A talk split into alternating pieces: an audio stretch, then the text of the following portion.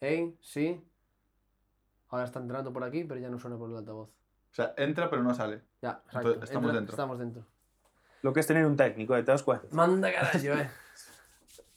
Ya está. Vamos a poner una música. Va a ser súper elegante esto. ¿eh?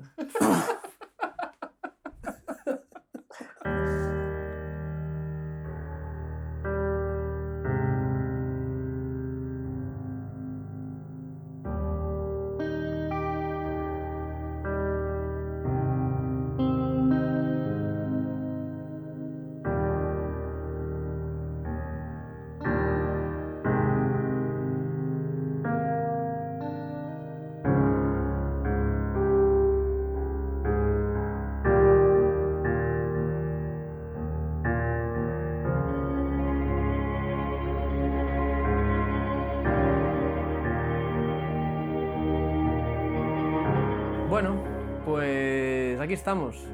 Después de mucho tiempo, después de estar eh, alardeando de que vamos a tener un podcast por encima de nuestras posibilidades con nuestras amistades durante Es bastante tiempo, Es verdad, es verdad.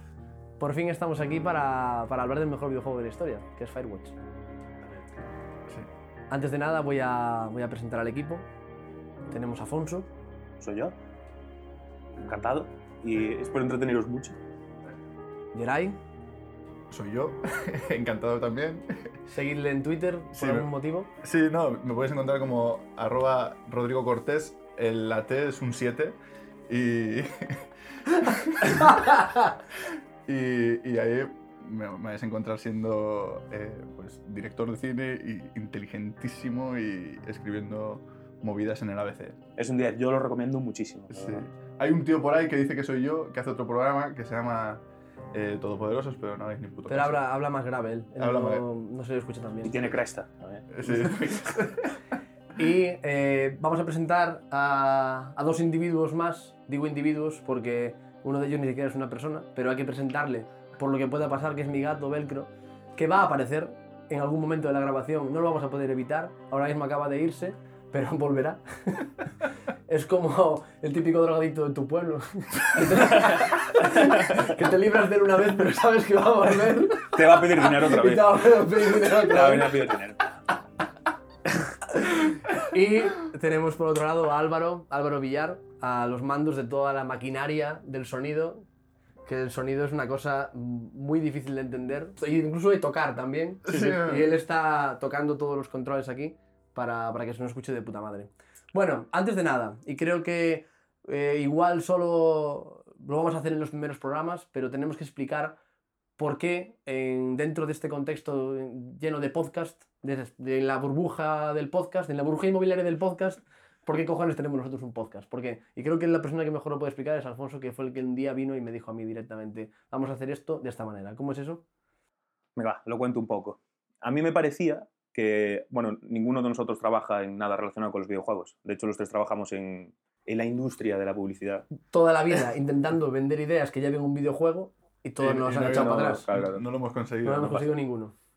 Y eh, claro, no tenemos esa necesidad, no estamos ligados de ninguna manera a la actualidad del videojuego. Entonces nos parecía que podíamos llenar un hueco que es hablar sobre cosas que nos emocionan, eh, sean del momento que sean. En este caso Firewatch, que ya, pues creo que ya se habló mucho sobre él y seguramente muy bien, pero nosotros creo que podemos hacerlo y, y dar una visión pues diferente de alguien que no está tan pegado a- al medio, simplemente como jugadores o incluso como jugadores que empiezan desde hace relativamente poco como, como Jerai.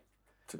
Y la idea de este programa, que ya veis que se llama El mejor videojuego de la historia, es, en este caso Firewatch, eh, dentro de un mes quizás sea otro, y dentro de otro mes quizá otro más, eh, viene de, de una sensación que, que nos pasa a los tres, que es que cuando jugamos a un videojuego y lo acabamos, si es lo suficientemente bueno, salimos de ahí con la sensación y la emoción de que es lo mejor que, que jugamos nunca, igual que nos pasa con las pelis o con los libros. Somos unos, unos flipados y unos motivados y el acabar algo y sentir que es lo mejor que hiciste en tu vida, pues es una sensación que, que la tenemos muy pegada a lo nuestro.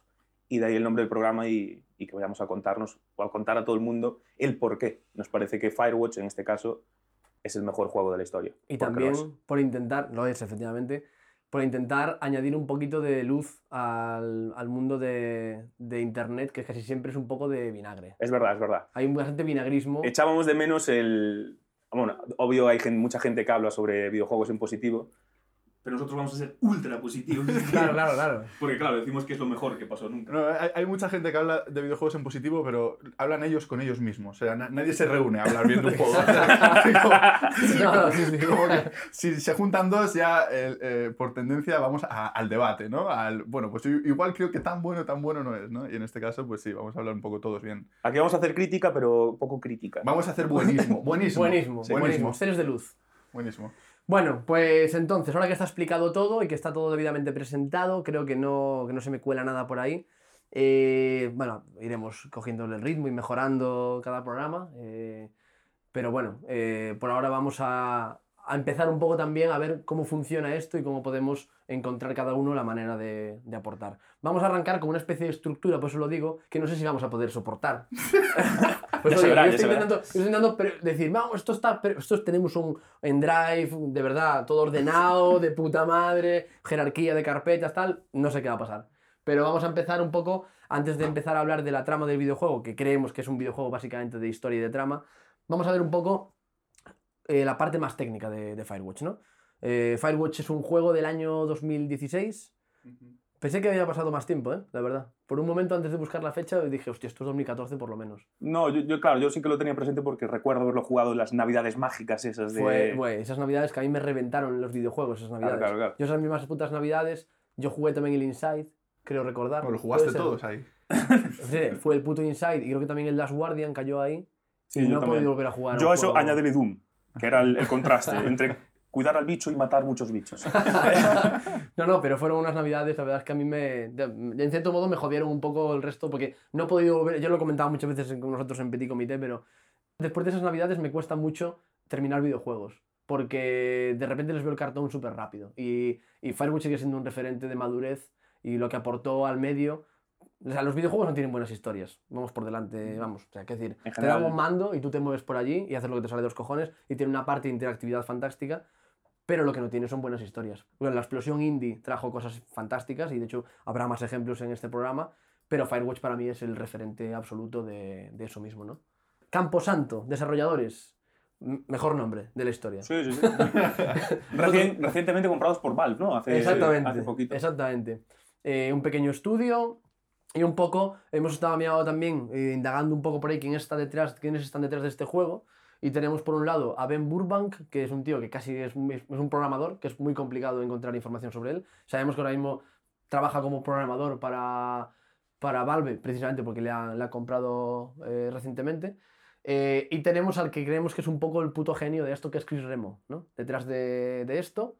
Y también a Sin Banaman, eh, que ha estado también, eh, de- digamos, que vienen de, de juegos tan importantes o de colaborar en juegos tan importantes eh, como Psychonauts, Gone Home, que Gone Home ya venía un poco... Sí, de hecho Chris Remo también, también participó ahí. Juraría que era compositor nada más de... Sí, de porque es un, es un perfil muy curioso. Yo estaba mirando y es como que es un, un poco hombre orquesta. tío, Sí, es, es, es un renacentista el tío. O sea, digamos que tiene un topic que es, eh, sin duda, el videojuego y su entorno, pero no se le caen los anillos si lo que tiene que hacer es escribir en un blog acerca de, de videojuegos o si de repente tiene que inventarse la canción de la historia de un videojuego que ya se había inventado previamente o diseñar la jugabilidad. O sea, el tío como que tiene muy claro que su mundo son los videojuegos y no tiene problema para enfrentarse a cualquiera, a cualquiera de los campos. O sea, que muy bien. Y eh, Oli Moss a la dirección de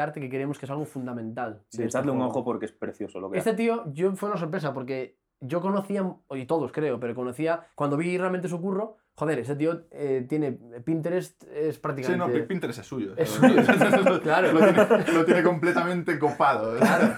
Eh, se hizo famoso por hace unos años ilustrar eh, de manera alternativa algunos carteles de películas emblemáticas. Hizo unos de Star Wars que para mí son incluso mejores que los, que los, que los originales.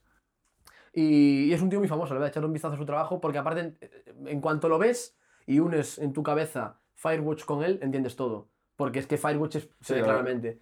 Aparte de que Firewatch, yo tuve mucho tiempo como fondo de, como en, el, en el móvil, como fondo de pantalla, digamos, no sé si fondo de pantalla, si fondo de pantalla, digamos, del, del móvil, la, la torreta esta de Firewatch con los naranjas. Yo, yo lo tengo aún.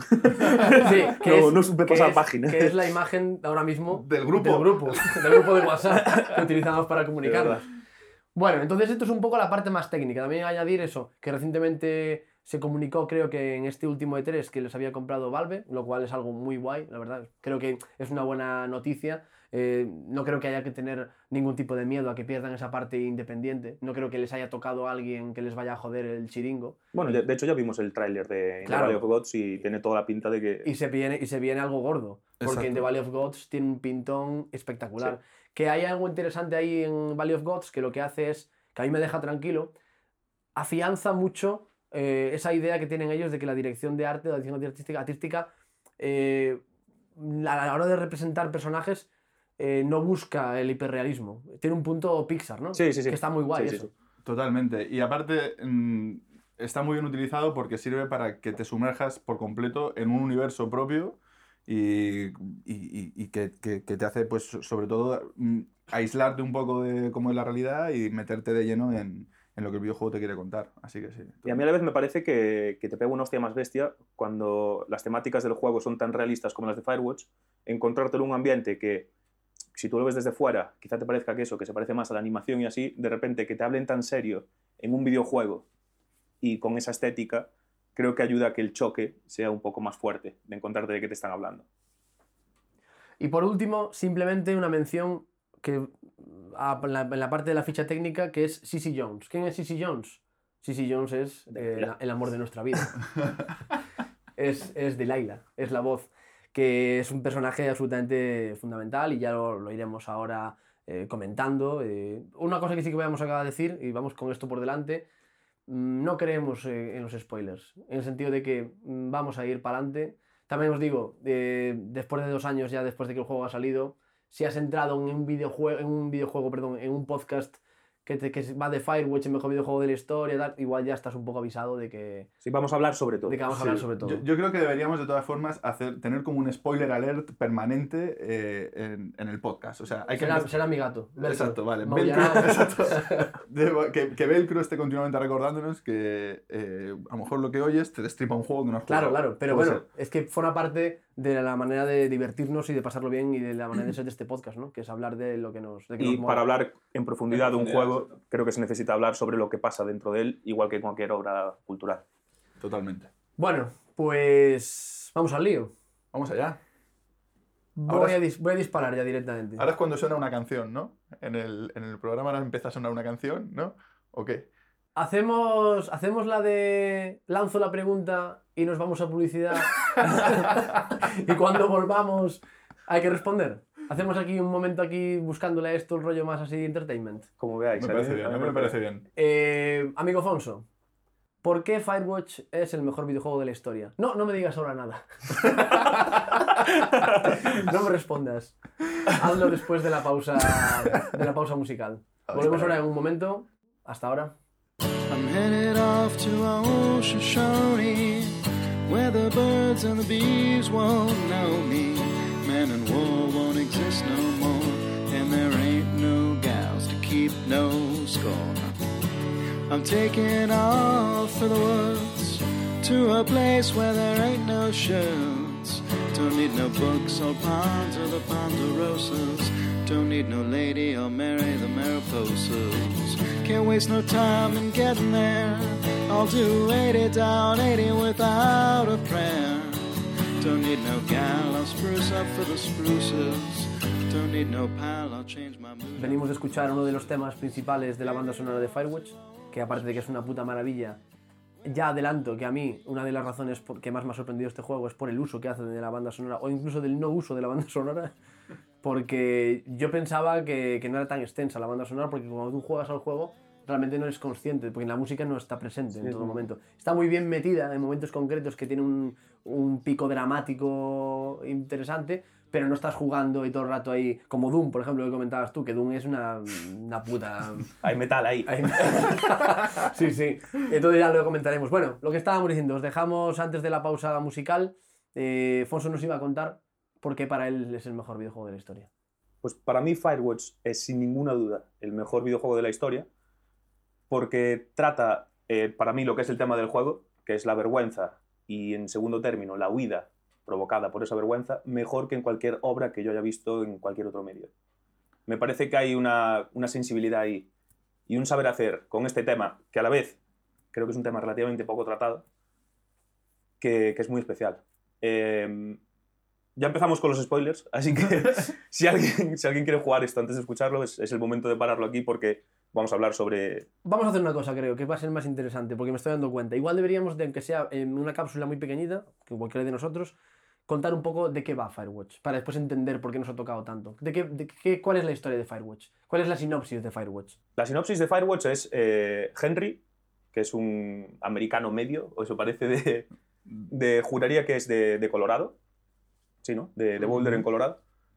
Eh, su mujer eh, le entra una demencia temprana, Julia. Julia, Julia.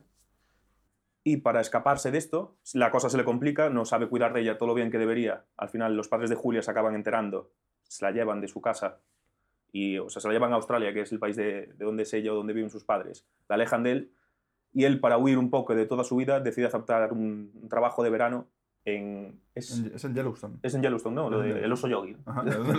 Correcto. Eh, decide aceptar este trabajo de vigilar incendios durante el verano del 87 o el 86, por ahí. Mm. uno de esos dos años. Y el juego va de eso, de cuidar un bosque durante un verano. Así que una vez introducido esto, vamos a, a lo que decía, lo de, lo de la vergüenza.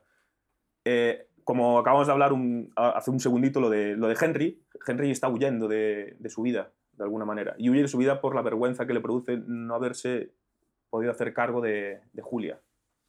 Pero no es la única persona que huye. O sea, toda la, toda la estructura de Firewatch es una, es una huida desde el punto de vista de acepto un trabajo para escaparme de mi vida y aislarme un verano en un sitio en el que nadie me puede ver, estoy aquí metido y solo, solo estoy yo, yo contra este bosque y punto. Pero es que el resto de personajes que forman parte de la trama principal también se encuentran en, en lo que para mí es esta vergüenza y esta huida. Delilah es una persona que durante todo el juego vemos como elude sus responsabilidades. Lo hace ¿Quién es Delilah? Delilah es la, la jefa de Henry que, y es la que controla todos los puestos, monitoriza todos los puestos de vigilancia que hay en, el, en, el, El bueno, en, la reserva natural de, de Yellowstone para eh, coordinar todo esto de los incendios. Es decir, habla con todos los guardias que hay en diferentes localizaciones y ella es como la, la centralita de eso y la que se encarga de gestionar los problemas o la vida de, de los propios observadores dentro del parque. Y ronea con todos. Parece que no. Parece que no, parece que no. Parece que hay exclusividad, parece que hay exclusividad. No, y y es importante justo a- a- hablar un poco ahora de Delilah, precisamente porque para aquellos que no hayan jugado al juego, eh, es, es muy curioso cómo todo un juego se articula alrededor de las conversaciones que precisamente tiene Henry con, con Delilah, que a priori puede ser algo muy habitual y que puede formar parte de la cotidianidad de lo que significa cuidar un bosque, pero a medida que vamos avanzando en la historia y vamos avanzando en, en esas propias conversaciones nos damos cuenta de que ni para De- Delilah está siendo algo normal, ni, ni siquiera para Henry está siendo normal estar continuamente relacionándose con una voz a través de un walkie-talkie, que es, digamos, el elemento físico principal, eh, la herramienta, por así decirlo, la Si Wii- este juego tuviera mecánica, la Exacto. mecánica sería hablar por un walkie Eso es una cosa Eso muy es. interesante. Los videojuegos son mecánicas. Y videojuegos son solo buenos por las mecánicas que tengan bien, bien, bien diseñadas, ¿no? Lo buenos que pueden ser, digo. Y este es un juego en el que no hay mecánicas. Hay mecánicas, pero no hay mecánicas como nosotros las entendemos. De hecho, incluso las mecánicas llegan a estar como expuestas como si lo fuesen. Vas descubriendo objetos que te permiten abrir, abrir otros, otros sitios, como en un Metroidvania. De repente te dan un hacha para Sí. cortar, pero en verdad es, es casi, es casi como testimonial, porque Claro. lo haces una vez y punto, y te a otro sitio y ya está. No es una cosa que se va a integrar de repente en el juego cambia porque me dé un hacha. No.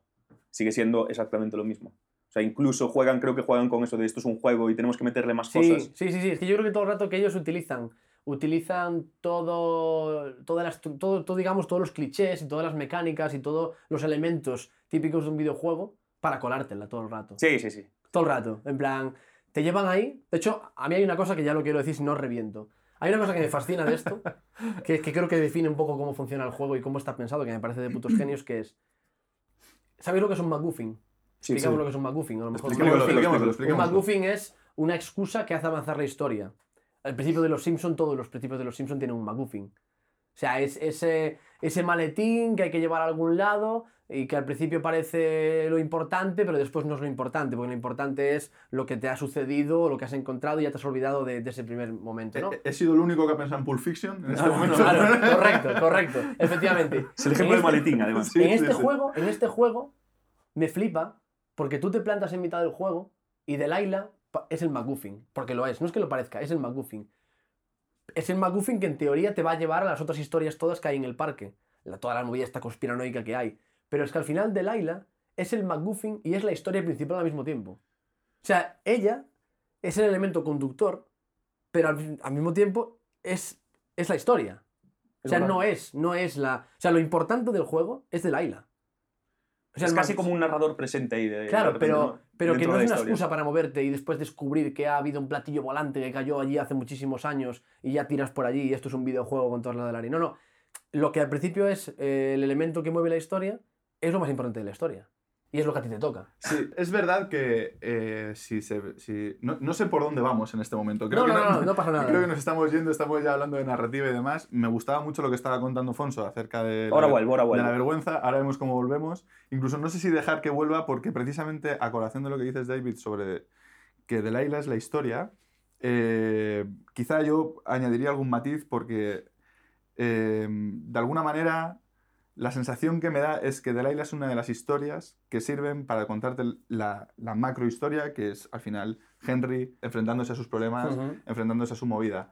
Eh, sí es verdad que es una historia que va, digamos, planeando sobre el resto de historias, pero de repente toda la movida que tiene que ver con... eh, no recuerdo el apellido, es que me- se, me, se me hace Los difícil. Goodwin, Los. Goodwin. Ned y Brian. Exacto. eh, no- nos sirve también para sumar a esta historia, incluso toda la movida de las adolescentes Ya. que están en la tienda de campaña también. Entonces, claro, también es cierto... Que no, y- son, que no son historias importantes. Exacto, y son historias que a priori parecen O sea, estar... interesantes, mejor dicho. Exacto, y, y- y- y en un primer momento te da la sensación de estar completamente entrelazadas, como que una te conduce a la otra, pero al final cada una de las tres se resuelve por su lado Claro, en nada, claro. en absolutamente nada, Y sin que Henry pueda hacer nada. sin que Henry pueda Es hacer... como, es como Indiana Jones en, en el. ¿Cómo es la primera de Indiana Jones? Eh, ¿El Arca Perdida? El arca perdida. Que si tú quitas a, a Harrison Ford. Pasa lo mismo, película, no pasa lo mismo. O sea, Henry es un poco Sí, como pero- que. En todas estas historias, él solo va corriendo detrás de ellas. Totalmente, No hay- totalmente. no hay. O sea, la incidencia de Henry Claro. sobre lo que pasa en el juego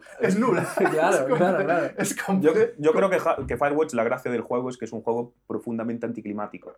Que todo el rato lo que hace es generar unas expectativas Ajá. para después no cumplirlas. Pero bueno, yo creo Exacto, que. es, Eso- es- es a esto eso- lo que voy. es Entonces, la sensación es continuamente de que todo lo que estás descubriendo, todo lo que estás viviendo, todo lo que está pasando en ese entorno, tienen que ver con todo lo que está pasando y que de alguna manera todo te conduce hacia un descubrimiento, hacia alguna revelación, hacia, oye, esto hay que resolverlo de alguna manera, incluso si la resolución fuera simplemente conocer a Delilah y ya está.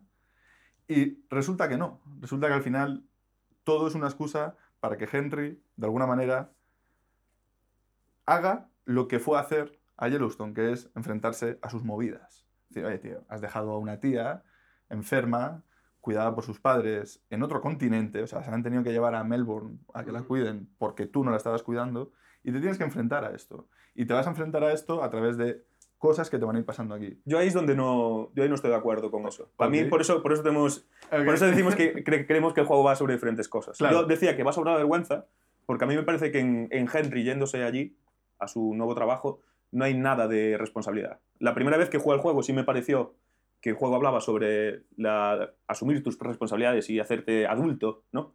Y tomar las responsabilidades de tu vida. Y esta vez me pareció, me pareció justo lo contrario. Me pareció que, que es un juego que habla sobre eso, sobre la vergüenza. Bueno, hay Como que aclarar, decía- perdón, Alfonso, hay que aclarar que es que antes hemos estado hablando, Alfonso y yo, y él me ha dicho, ¿para ti cuál es el macro tema? Y yo le he dicho, para mí es la responsabilidad. Y Alfonso me ha dicho, bueno, pues para mí es la vergüenza. Y digo, bueno, pues... Luego, Y lo- me lo- explico, ¿eh? luego lo veremos. Y en mitad de este, de este momento, justo, digamos, un poco de dicotomía, ¿qué representa el anillo? Hablemos del anillo. No, un segundo. Yo creo que- ¿Responsabilidad o vergüenza? Yo, yo creo que vamos a, vamos a llegar a ello. Vamos a llegar a ello en algún momento. Vale, vale, vale, vale. vale. Cuando digo vergüenza, digo de Laila. Hay un, hay un. Para mí hay un punto de vergüenza en ella, que es que parece que no hay una explicación de por qué uno no llega a conocer a Delilah en el, en el final del juego, ¿no? Eh, ella, durante, toda la, durante todo el desarrollo de- del juego, lo que vemos es que ella, si, si puede echar balones fuera, lo hace. Es que yo tengo una cosa, yo tengo la sensación de que ella eh, hace lo mismo con todos. cuando se desarrolla más la historia, eh, hay un momento en que Henry, bueno, en, en mi historia por lo menos, yo le digo que cuando se hacen las fotos a las chicas y, y hay, hay la desaparición de estas dos chicas, estas dos, dos adolescentes que encuentran en, en el lago, ¿no? Y cuando esta desaparición, Henry, o mi Henry, decide, decide decirle que informe de, de esto, de que no- las vimos. Delilah, hagas lo que hagas en la historia, decide no hacerlo. Decide no informar sobre... Y es constantemente lo que hace con los problemas. Pero es que ya no es trigo limpio, ¿eh? Los aplaza. No sé si es trigo limpio o no. Y con, con el final de, de la historia, cuando se encuentra el cadáver de, de Brian, ella siente una culpabilidad terrible porque por evitarse problemas y no informar de que Ned se había llevado a un niño a su puesto de vigilante, lo cual es ilegal, no podía estar con Eso es un un niño. tema importante, igual tenemos de contarlo un poco. Claro, de- De todas estas historias que suceden un poco allí, con el campamento este que se encuentra, con el aparato este que te sirve para que pita y que te lleva a un lado y tal, con toda esta movida un poco gubernamental que parece que hay allí, con lo de las chicas y con lo del padre y el hijo, que no me acuerdo exactamente el nombre, cómo son. Brian y Ned. Brian el Los hijo, Goodwin, Ned el padre. los Goodwin. Los Goodwin. La historia realmente más tocha y la que realmente te acompaña hasta el final del videojuego es la de, la de los Goodwin. Sí, sí, la ¿Y cómo es arquitrama. exactamente? ¿Cómo sí. es exactamente eso? Bueno, el arquitrama de los Woodwin es eh, Ned, es un vigilante que hace un par de años, o el año pasado, no, creo que hace un par de años, fue como se hizo, cogió el puesto de trabajo como Henry y, bueno, se dedica ese verano a, a vigilar. La particularidad que tiene es que se lleva a su hijo de- a ese trabajo. Durante los meses de verano se lleva también a su hijo Brian. Que además es un hijo que a priori no podía estar ahí. pero- Claro, porque es ilegal llevarte, obviamente, llevarte a un niño al puesto de trabajo porque el puesto entiendo que tiene cierta peligrosidad. Lo- la, de, la, de, la de llevarlo. Soy camionero y hoy me, y me llevo a mi hijo en la Me llevo a mi hijo ahí, me llevo a mi hijo ahí. cole. Que vaya durmiendo. Claro. ¿Qué pasa? Que, bueno, Brian, Brian es el típico niño friki, por decirlo de alguna manera, que está más metido en dragones y mazmorras que, que en escalar montañas. Y Ned es el típico padre americano, pues durillo, que quiere que su hijo sea un chaval fuerte, bueno, resuelto, y el capitán del equipo de, fútbol americano, supongo. Y eso acaba desembocando en un problema que es, por ese, ese tipo de carácter que quiere imponerle a su hijo, acaban haciendo escalada, a pesar de que en el juego se nos, se nos, se nos dice en algún momento alguna nota que Brian lo odia y que no se siente capacitado para hacerlo, y acaba desembocando en un accidente que, que termina con la muerte de, de Brian. Y la posterior ocultación de Ned del accidente desaparece de repente, Delilah no sabe nada, de, de repente un día desaparece y nadie sabe más de él, y pasa a vivir como un, como un ermitaño dentro de- del parque. Esto entronca de nuevo con la vergüenza. O sea, decía lo de Delilah porque creo que ella tiene una culpabilidad, una culpabilidad muy bestia de decir, hostia, si hubiese avisado como tendría que haber hecho y no hubiese leído mis, mis responsabilidades de que eh, Brian estaba en el parque y por lo tanto Ned tendría que ser sancionado y los dos perdieran el trabajo y tal, no habría muerto. Y es algo que el último tramo del juego es constantemente escuchar a Delilah lamentándose sobre ello. Y para mí, el que no esté cuando al final del juego te evacúan y vas a, vas a la torre de ella y no te espera, para mí no está allí por vergüenza, porque creo que no se siente capaz de mirar la cara a una persona que sabe la cosa más terrible que cometió en su vida, que es abandonar a su suerte a un niño que sabía que no estaba en la mejor situación en la que podía estar. Es que por eso te digo que yo, la primera vez que. Perdón que te interrumpe, la primera vez que lo, que lo jugué, yo hemos jugado el juego, yo creo que yo he jugado dos veces este juego. Yo otras dos. Yo Una, otras cuando dos. salió, que me voló la puta cabeza y fue una experiencia de fin de semana del tirón que yo casi nunca lo hago, la verdad. Eh, me- no tenía que terminarlo. Y lo jugué, lo jugué esta semana para poder hablar de él en el podcast, ¿no? igual que hemos hecho todos. Sí.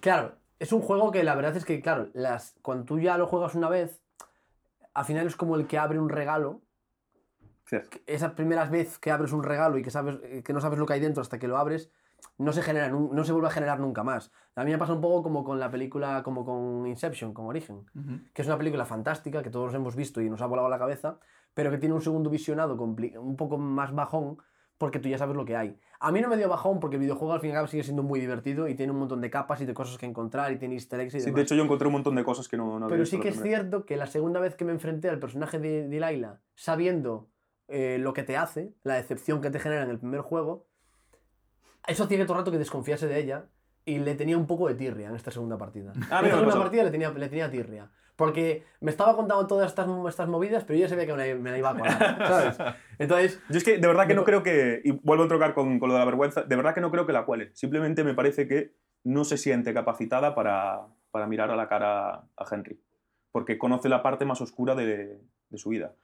Y esto también cierra con Ned, que me parece que obviamente es un personaje que, por vergüenza a lo que le ocurrió, se encuentra en una vida constante, que es vivir en una montaña como un ermitaño, escuchando las conversaciones de los demás, para no enfrentarse ya, ya. A la realidad de- Sí, sí. soy negligente y me cargué a mi hijo por mis, por mis decisiones. Y esto acaba que en una cosa que para mí es muy importante, que es en el propio jugador, cómo la vergüenza traspasa al jugador. Me parece que cuando acabasteis Firewatch, o a mí me pasó, yo sentí vergüenza de cómo me había comportado en el juego. Creo que el juego va sobre eso. Sí, sí, sí, sí. sí. Sobre... Te hace reflexionar. Yo, Sí, sí. sinceramente, yo entré a full en el Tú- juego de Delilah. Tú teniendo una aventura. Claro, claro, yo, yo, yo entré en, en lo que Delilah Claro. me, me proponía. claro, claro, claro. Y, y cuando terminó el juego sentí una, una vergüenza profunda. Ver, cuando tres- me lee la cartilla y me dice, tío, Sí. vete a buscar a tu mujer. Sí, sí, sí. Sentí una vergüenza terrible. Digo, es que tienes razón. ¿Cómo es posible que haya, que haya caído en esto? Y, sobre todo, porque los videojuegos, históricamente, están, o sea, están concebidos como una huida de la realidad. La idea es que tú llegues a casa, te pongas la consola y te olvides de los problemas, o sea, de los problemas que tienes en el, en el curro o en donde sea. Entonces me parece que estas dos temáticas entran perfecto ahí en, bueno, en cómo se siente el jugador cuando juega y la sensación que provoca el juego en él. De ahí que me parezca que el juego va sobre la vergüenza y que la historia grande no sea siquiera sobre, o sea, no sea siquiera sobre Henry, sea sobre ti, Claro, claro. siendo Henry. Y la vergüenza que uno siente al haberse comportado de una manera que quizá en la realidad no se identificaría con ella. Hay un punto, hay un punto a colación de cómo se siente el jugador. Estoy muy, muy de acuerdo contigo en que el juego en sí tiene la capacidad, sobre todo una gran capacidad de, de conectar con la persona que eres tú. Al final, si tú eres eh, eh, el protagonista de un juego como Assassin's Creed, te olvidas de quién eres porque para empezar no te vas tirando de edificios a, a- ¿qué pasa, Velcro? ¿Ves? Os lo dije. Aquí está Velcro, Os aquí está dije, Velcro. Os lo dije. Bueno, Velcro opina todo esto sobre Firewatch. Gracias, amigo, lo tendremos en cuenta. Em, spoiler alert era esto, ¿no? Además. Ahora viene malo. Entonces, eh, lo que comentaba, eh, en Assassin's Creed desconectas directamente con la persona que eres, tú decías, Alfonso, precisamente porque nadie sabe escalar por paredes ni, ni tirarse desde una torre a una bala de paja y empezar una misión. En Firewatch, precisamente, te hace preguntarte quién eres, cómo te comportarías y de alguna manera cuáles son tus principios, porque una de las cosas que todavía no hemos comentado es precisamente que la mecánica del juego tiene que ver con qué tipo de respuestas das sobre qué tipo de preguntas o sobre frente a qué situaciones. Y normalmente puedes elegir, o sea, no hay una respuesta única, sino Suele que- haber tres opciones, de hecho. eh, Exacto, o sea, y, y una opción a lo mejor eh, pues es un poco más canalla, la otra es un poco más conservadora y la otra incluso puede ser hasta casi de mojigato en muchas ocasiones. Y, y es muy bonito cómo puede, puede tener mucho que ver con cómo estás tú en ese momento y qué tipo de persona somos en cada momento en el que nos estamos enfrentando al juego. O sea, si, si hoy me apetece ser un tío ligón y canalla y que le apetece la tontería, pues puedo serlo. Y si, y si quiero ser un tipo que le rinde culto a una mujer a la que ya no veo, pero que la sigo queriendo y que conecta con lo que estábamos comentando del momento del anillo, que, que lo comentaremos un poco más adelante, eh, y demás, bueno, pues podemos serlo también. Así que sí, sí es cierto que, que te ofrece mucho la oportunidad de ser realista, incluso dentro de la, la fan- la fantasía del videojuego. A mí una cosa que me vuelve loco aquí en, en este juego es, creo que está relacionado con esto, o yo esa explicación que le doy, y es la ausencia de caras en Firewatch. No sé si os fijáis, Sí, sí, sí. no sí. sé si os fijasteis cuando, cuando Mm. jugasteis, que no llegas a ver la cara de nadie, De nadie. que participe en la historia, Bueno, ves la tuya y ves, solo la tuya, y ves la de, ves la de, ves la de los Goodwin. Cuando Pero, la termina. tuya, cuando pero la termina. tuya la ves cuando sale al final las, las fotos. No, también, Sí, también la ves ¿sabes en la foto con Julia. De hecho, la Exacto. foto que tienes con Ah, Julia en el vale, escritorio, es verdad, es su verdad, cara está tapada correcto. por un flash. Sí, No sí, sé sí, si sí, lo correcto, recordáis. correcto, Y sí, sí. aparte, ella te ha dibujado previamente y que has podido elegir una pose. Al principio lo ves en la Vale, agenda vale. cuando empieza el juego. Vale, vale. Sí, solo puedes ver tu cara, pero hay hasta incluso la persona que te rescata va en un mono, Exacto, es sí, totalmente intencional. Sí, sí, sí, va sí, como sí, con sí. un mono, entiendo que antiincendios o lo que sea, para rescatarte. Sí, sí, es curioso. Y me, me- me hace plantearme la pregunta de por qué. ¿Por qué no hay caras en Firewatch? La explicación que le di estos días, no sé si es la correcta, supongo que no, es que Henry no se encuentra preparado para mirarle la cara a nadie en- durante ese verano. Por eso busca una experiencia de aislamiento. Es muy interesante eso que comentas. Y de ahí que no existan caras en el juego, pero no lo sé. Así Yo que lanzo la yo lo pregunta. pensé, por si yo lo- alguien- No, yo lo pensé, yo lo pensé. Y de hecho, una, una de las notas que tomé fue, esta vez que la segunda vez que lo jugué, y, y voy un poco por ahí, porque a mí me parece un juego que trabaja la empatía como ninguno. Entonces pensaba que a lo mejor eh, esa sensación de, de ser tú eh, era más pura, esa experiencia de ser tú, de ser tú, que decir, yo jugando, igual que yo, aparte se da la casualidad de que yo creo que funciona muy bien este juego con un determinado gente de un determinado tipo de vida y un determinado rango de edad. No sé si este juego cómo funciona con un chaval de 15 años o con un chaval de 18 años. A mí me ha pillado en que casi todos los problemas de Henry, en cierto modo, podrían ser mis problemas. Y que tiene una vida muy parecida a la que yo, a la que yo, a la que yo llevo. Entonces, yo pensaba que esta ausencia de caras era precisamente para no quitarte o no despistarte demasiado acerca de esta especie de Second Life que te propone, alternativo a tu vida, y que a lo mejor en un determinado momento sí que si ves, eh, si, si conectas con caras concretas, a lo Te mejor podría te, echar, ¿no? te podría echar un poco fuera. O, o no echar fuera, pero sí que esto no es mi movida, ¿sabes? Totalmente, totalmente. Creo que podría ir un poco. Creo que son, creo que son muy inteligentes a la hora de manejar eso. Y creo que seguramente una- de las decisiones más duras que tuvieron que tomar esta gente cuando hizo el juego es si Henry tenía nombre o no tenía nombre. Mm, como Link, ¿no? Claro, claro. O qué nombre, o si lo eliges tú, o no lo eliges tú y te pones tú tu nombre. Creo que tomaron una buena decisión. Creo Sí, que a no hay ningún problema que se llame Henry. Pero creo que tuvo que haber unas sesiones interesantísimas de decisión porque es una cosa que a priori a ti te cae. Dices, mira, tú eh, no se te ve la cara, eres tú, tus brazos y tus piernas cuando vas andando y no tienes nombre. Pero claro, mola mucho también como Delilah se refiere a ti. Que incluso hay veces que te llama Hank en lugar de Henry. Porque rima con thanks. que no le hace mucha gracia, No, además. no, a Hank no le gusta. no, No. Entonces... A- a- asume. Él asume. Eh, ¿Queréis que hagamos una cosa? ¿Queréis que nos veamos un poco la estructura básica del juego y hagamos unos comentarios sobre determinados momentos? Yo me tengo apuntado una estructura básica. El juego tiene un prólogo, tiene un nudo importante y después tiene un final en el que se, se acelera hacia el, hacia el desenlace. Hay un elemento como es el incendio, que es un acelerador o un, un intensificador del, del paso del tiempo, que es una decisión muy interesante. a todos los cosa- niveles, además, a todos Sí. los niveles, a- Claro. incluso a nivel gráfico genera otro aura. eh, Es sí. que te genera como que todo se está yendo a la mierda. Sí, ¿no? es totalmente. Y el humo ese es como. A mí me da la sensación de que el, el juego hay una, hay una progresión con eso. Es decir, eh, cuando el. O sea, pasa de menos a, o sea, pasa de menos jaleo a más Todo el rato. todo el rato. Es como hay una escalada entre la tensión que hay en tu, en tu historia y el incendio del parque que se va extendiendo más y más y más y más. Eh, creo que hay una escalada de. en- en- aquí no hay ningún ruido y al final es el máximo ruido posible. Claro. Es, tenemos que evacuarnos que Sí, nos sí, vamos sí. a quemar Y se, y ve, puta y mierda, se ve se ve. fatal. Pasas Sí. de ver el cielo azul Correcto. y de enfrentarte a las mejores vistas. Que esa es otra cosa de la que me gustaría hablar. Cómo Olimos te enfrenta a vistas que son completamente ficticias, Sí, sí, sí, hechas sí, de sí. píxel y te quedas contemplándolas. Precisamente porque has entrado de tal manera en el universo gráfico, pero no solamente en el gráfico, sino en el propio universo de toda la historia, que te detienes a mirar píxeles. Es una barbaridad. Sí, eso. sí, sí. El- de hecho, no, no solamente es que te detengas y no solamente ocurre de manera inconsciente, es que te dan una cámara de fotos en el juego para que inmortalices momentos hechos de píxeles, que es una barbaridad. esto. O sea, no- no- a priori la cámara podría Sí, ser sí, algo sí, tal sí. y, y- y- y te, te ofrece la oportunidad de capturar momentos del juego. O sea, me parece una Bueno, preciosidad. a mí me pasa una cosa concreta, que, ya lo comento, aprovechando este. Ya dentro de la locura esta de que al final son píxeles, yo tuve una relación de amor eh, corta pero intensa con la puta tortuga. con la tortuga. O sea, Buenísimo. y lo que, me jodió de la- lo que más me jodió de todo es que tú coges la tortuga y después no, no te la deja llevártela. Tienes al- ahí una cajita. Pero, pero, pero yo justo la cogí y en- eso eh, me llevó, cuando llevaba la tortuga en la mano, que estuve media partida con la puta tortuga en la mano ahí, y lo que ocurrió fue que me llevó al campamento de las chicas, donde está la, la tienda de campaña rota, y en ese momento hay un corte. El juego hay un corte, y tú vuelves a aparecer al día siguiente el- despertándote en la cabaña, o en la Sí. cabaña, en la torre, Sí, la torre. y ya no la tenía, tío. No. Está en una cajita al lado de la mesilla de. A mí me jodió la Yo- vida, tío. Yo, yo nunca me encontré con la tortuga. Las dos veces sabía que existía, sobre todo porque creo que lo había hablado contigo y con Bono, con Cristian Bono. Ah, Un sí. saludo a Cristian Bono desde aquí si nos, si nos está, si nos está viendo.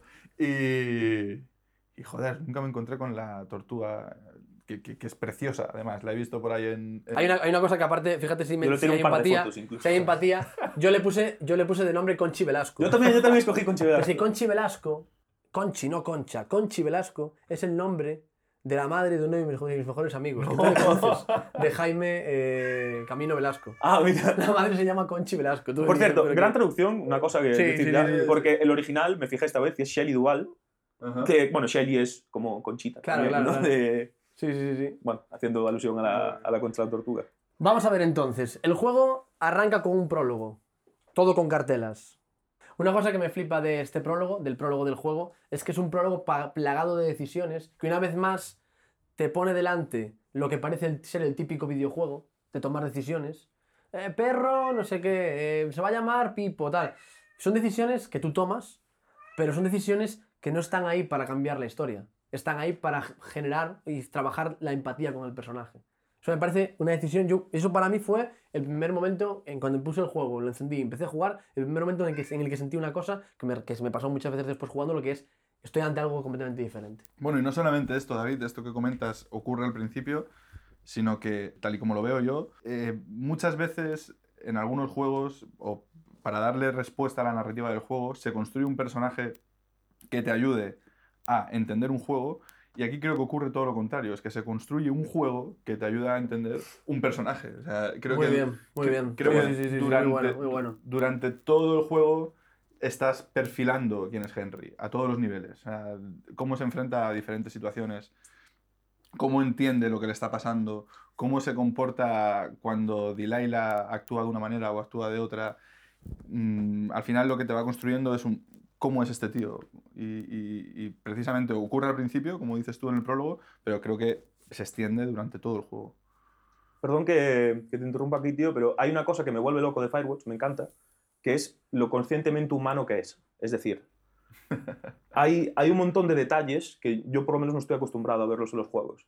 Cuando Henry baja de su torre, se agarra un saliente Eso es Total, genial. eso es pre- eso es genial. que lo convierte en humano. Sí, sí, sí. Cuando sí, sí, Henry sí. sube unas Sí, piedras al correcto. principio, Le cuesta. le cuesta y se apoya en un cartel y se cae. Ujú. hay un montón de detalles que hablan sobre la humanidad. Porque, por ejemplo, cuando bajas de la torre de Delilah, Henry no toca ese saliente, a pesar de que la torre es igual. Porque lo que te está indicando es esto es una costumbre. Cuando bajas de la torre de Delilah, fíjate, esto es una cosa que tengo apuntada y que, que me parece fantástica. Hay dos momentos, solo hay dos momentos en el juego en, el que- en los que no puedes correr apretando el cuadrado.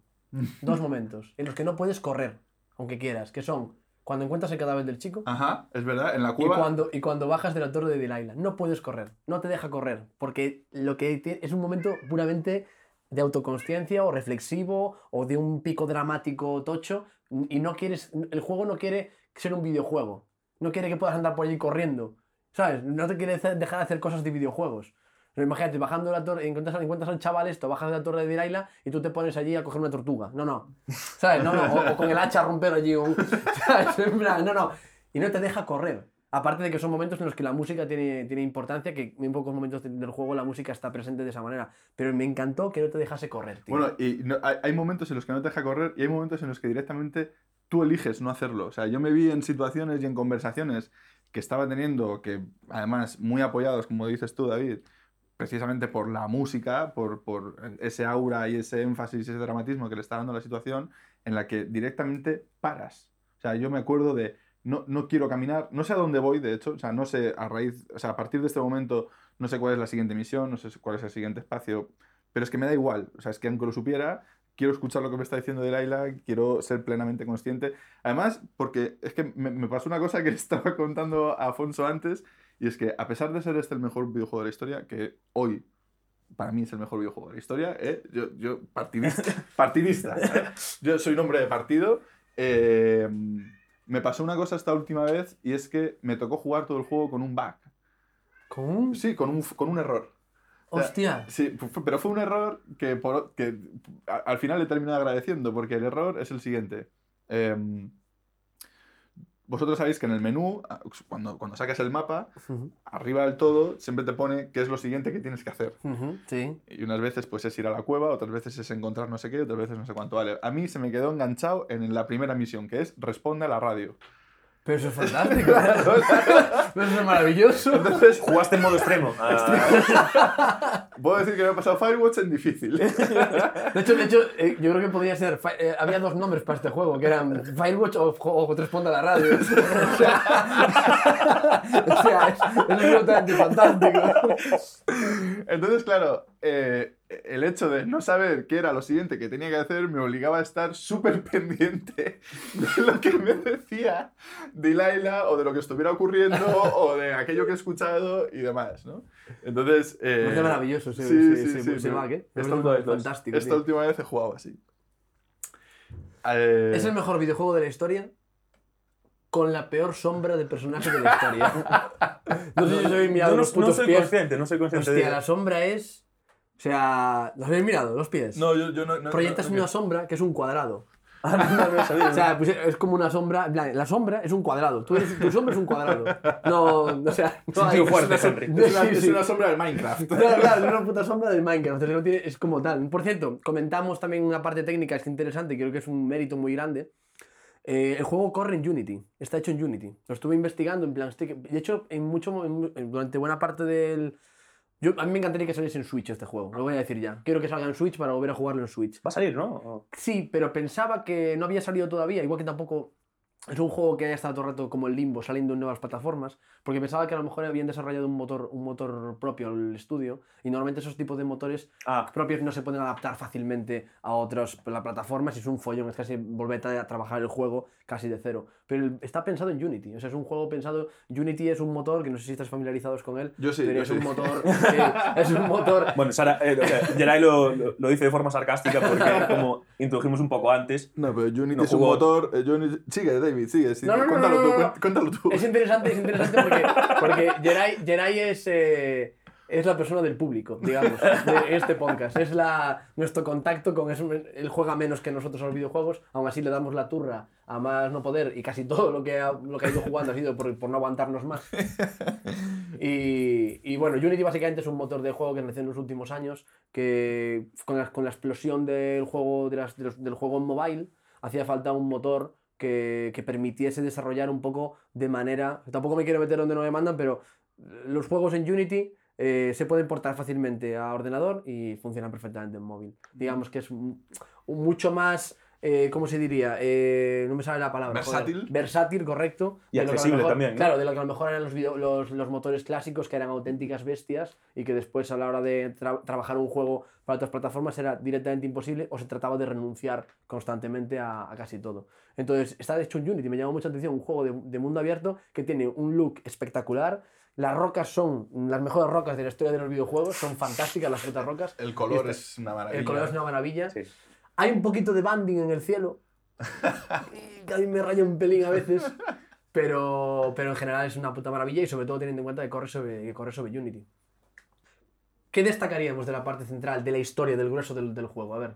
Pues para mí el- la decisión del anillo, que no sé cómo de famosa es, no sé si necesito explicarla, pero me, me parece que está muy bien y que es otro de los motivos por los que a mí me parece que es el mejor videojuego de la historia. La decisión del anillo, que a mí me parece la mejor decisión de la historia de los videojuegos, es, eh, juraré que es en el día 74 o 73 de, No de la aventura. Henry se levanta, o sea, eh, estás metido ya de lleno en la conspiración, estás hiper implicado con Delilah ya, y el, el día ese empieza con tus pies encima de la mesa y a la izquierda de tus pies el anillo de compromiso con el que habías llegado Correcto. al, al parque. Que el primer momento en el que te ves el anillo, que es fantástico, que me pareció muy guay. ¿Te lo ves es- puesto? Te lo ves puesto. Sí. El primer momento que te lo ves puesto es cuando tú empiezas en el parque y te caes. Sí. Bajando por una, bajando por una cuerda, nada más llegar, ella te dice, baja por aquí, no sé qué. La cuerda rompe. La cuerda rompe y te caes. Y Y, te caes caes, con las dos manos Y ves el y anillo. te ves el anillo por primera vez. Y Bueno, el anillo es una constante durante el videojuego porque las manos de Henry están presentes. No es, no es el, tipo, el tipo de juego en primera persona en la que eres invisible, sino que todo el rato puedes ser consciente de tus manos y de tus pies cuando miras hacia ellos. Entonces el anillo es, es- no voy a decir un personaje más, pero sí que es algo a lo que te acostumbras a ver. Hmm. Entonces ese día, ya digo, con los pies encima de la mesa ves el anillo a la izquierda. Eh, y claro, ahí lo que, lo que nos está contando el juego es, Henry tomó una decisión sobre esto. Ya está, está, está pensando en algo, está pensando en Delilah de una forma más seria, porque Sí, sí. se quitó su Está anillo de compromiso. Está en el horno. Y yo recuerdo la primera vez que jugué a Firewatch, recuerdo haber pasado cinco minutos delante de una decisión que no importaba nada, excepto en mi cabeza. Sabía que no cambiaba nada, de- nada, nada del juego, ni nada de, de lo que podía incidir ahí en la historia, porque lo único que importa es en tu mente lo que significa. Recuerdo haber pensado de, ¿debería ponerme el anillo? Pero que si me lo pongo y estoy teniendo esta relación que estoy teniendo con Delilah es que soy un hipócrita. Pero si no me lo pongo, estoy diciéndole adiós a Julia ya. Estoy, es como si ya hubiese tomado una decisión muy definitiva. Y recuerdo haber estado delante de esa mesa un montón de rato. ¿Sabes lo que hice yo? A mí me pasó exactamente lo mismo. Lo tiraste por la ventana. Lo tiré, lo, tiré, lo tiré en una parte de la torre donde no lo veía. Hostia. Sí. Hostia. ¿Qué, hiciste con la foto? ¿Qué hiciste con la foto? ¿Tiraste la tiró al mismo rincón? lo metieron en una bolsa. Pero sí, sí, sí. sí. Esto, por cierto, también ido, sí. hay un día, antes incluso, en el que te despiertas y la foto está, Está tumbada. está tumbada. Mm. Y también puedes tomar la decisión de, de levantarla o no. Pero, pero hay, hay una cosa ahí de Henry que me toca un poco la polla.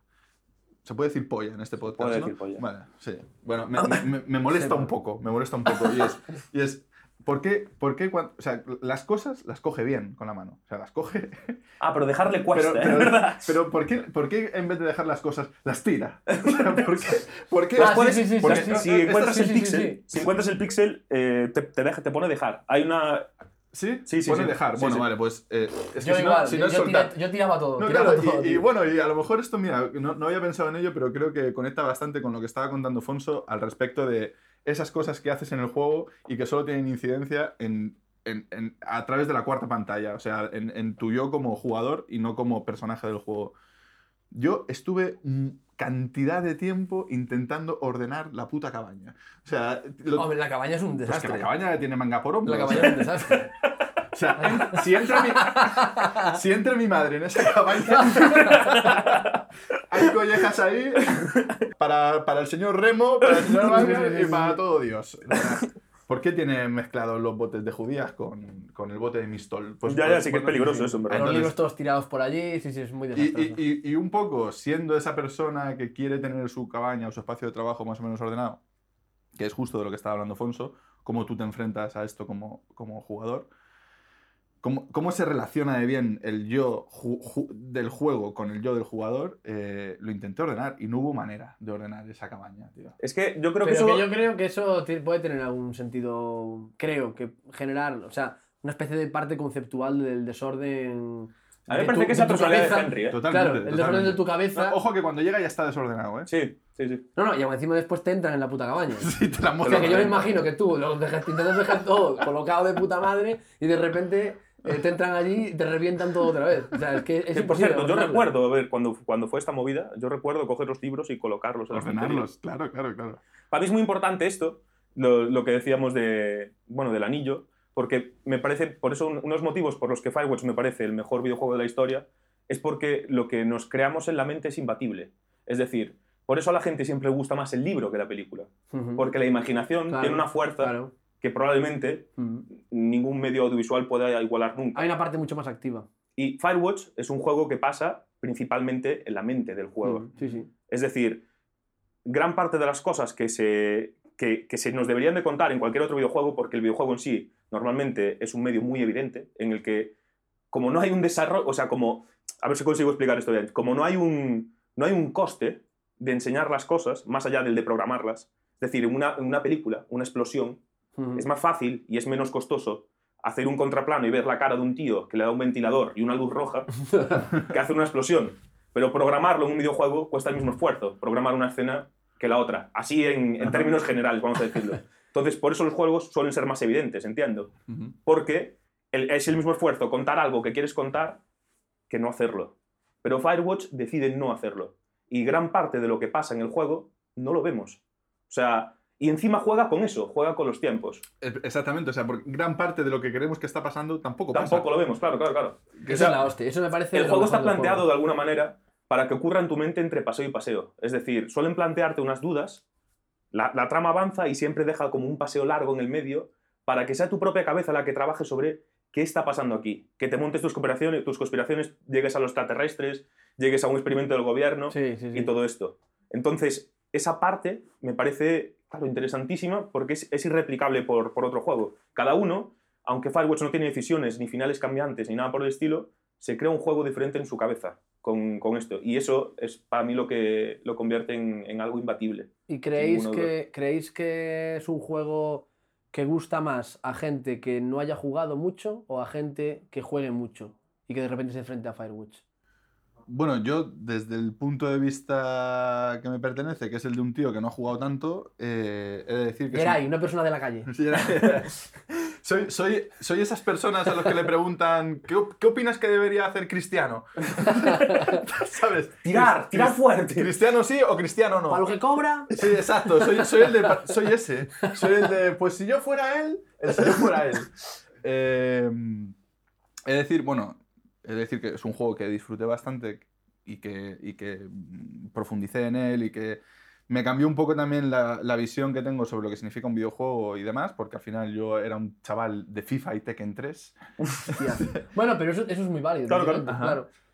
Eh, pero bueno, sí es cierto que a, que a raíz de ir escuchándoos a vosotros y de pues, exponerme a una visión pues, mucho más profunda y con mucho más conocimiento, entiendo que aquellos a los que hayan, hayan estado jugando videojuegos y de repente se enfrenten a un videojuego de estas características, les sorprenda todavía más. Es que es Claro. la hostia. Ser un videojuego de. ¿Tú qué de- opinas, de- David? de- es que es un videojuego de ser. es que el nombre no puede ser. Es que ya, ya te viene avisando. Es un videojuego de ser un puto guardabosques, tío. O sea, eh, o sea al lado de la estantería de Call of Duty y de Battlefield, eh, tienes un juego de ser un puto guardabosques, tío.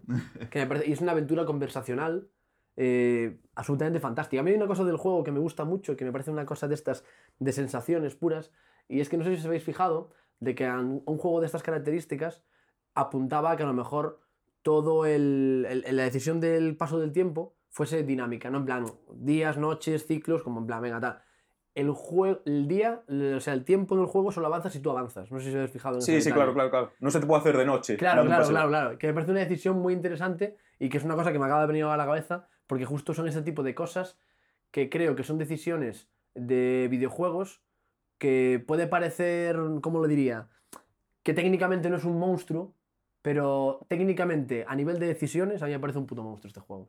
Bueno, ¿Sabéis lo que quiero decir? Te refieres a las decisiones de los Me refiero, programadores. me refiero al, trabajo de programación que hay detrás. Bueno, precisamente además, con esto que dices acerca del el tiempo que ocurre en el videojuego, es que hay muchos días que entras al día para vivir tres minutos de ese día. Claro, hay días, eso es genial. Hay días que entras ese día para vivir una conversación Claro. en ese día sin ningún tipo de incidencia, simplemente como para ponerte en el contexto de, oye, esto pasó tres días Eso es después. fantástico, a eso me refiero. Es- Hay momentos en los que se acelera el tiempo, hay momentos en los que el tiempo no, o sea, los días son muy largos, hay días que son un minuto. Y perdón que vuelva a lo de antes, pero es que el, el- el juego también juega contigo en eso. Es decir, eh, creo que hay, un, hay una intención de sentirte culpable cuando Julia, no sé si recordáis, pero Henry es, es brillante eso totalmente, eh, recibe una llamada de Julia que no Sí, existe, porque mitad está la en su mente. en mitad de Hostia, la noche. verdad, ¿Os acordáis de este es verdad, momento? sí, verdad, recibes una llamada de ella en la que mantienes una conversación como que te la pasa de Laila y tal. Al día siguiente de Laila, el día siguiente en, en el, en el juego, digamos, de Laila te, te dice que hace una semana te despertaste y que solo murmurabas eh, Jules, Jules, Sí. y que no, no se te entendía nada cuando hablaste por el walkie. O sea, fue una cosa como de sonámbulo que, que tuviste ese momento. Y casi inmediatamente después, a lo mejor 10 minutos después, tienes la primera conversación sexual con, con Delilah. Sí, sí, sí. Entonces, la culpabilidad que genera esa omisión de tiempo que hay por el medio de me llamó mi mujer y hablé con ella y, joder, ¿cómo la echo de menos? A 10 minutos después estoy preguntándole esta, que cómo vamos a follar.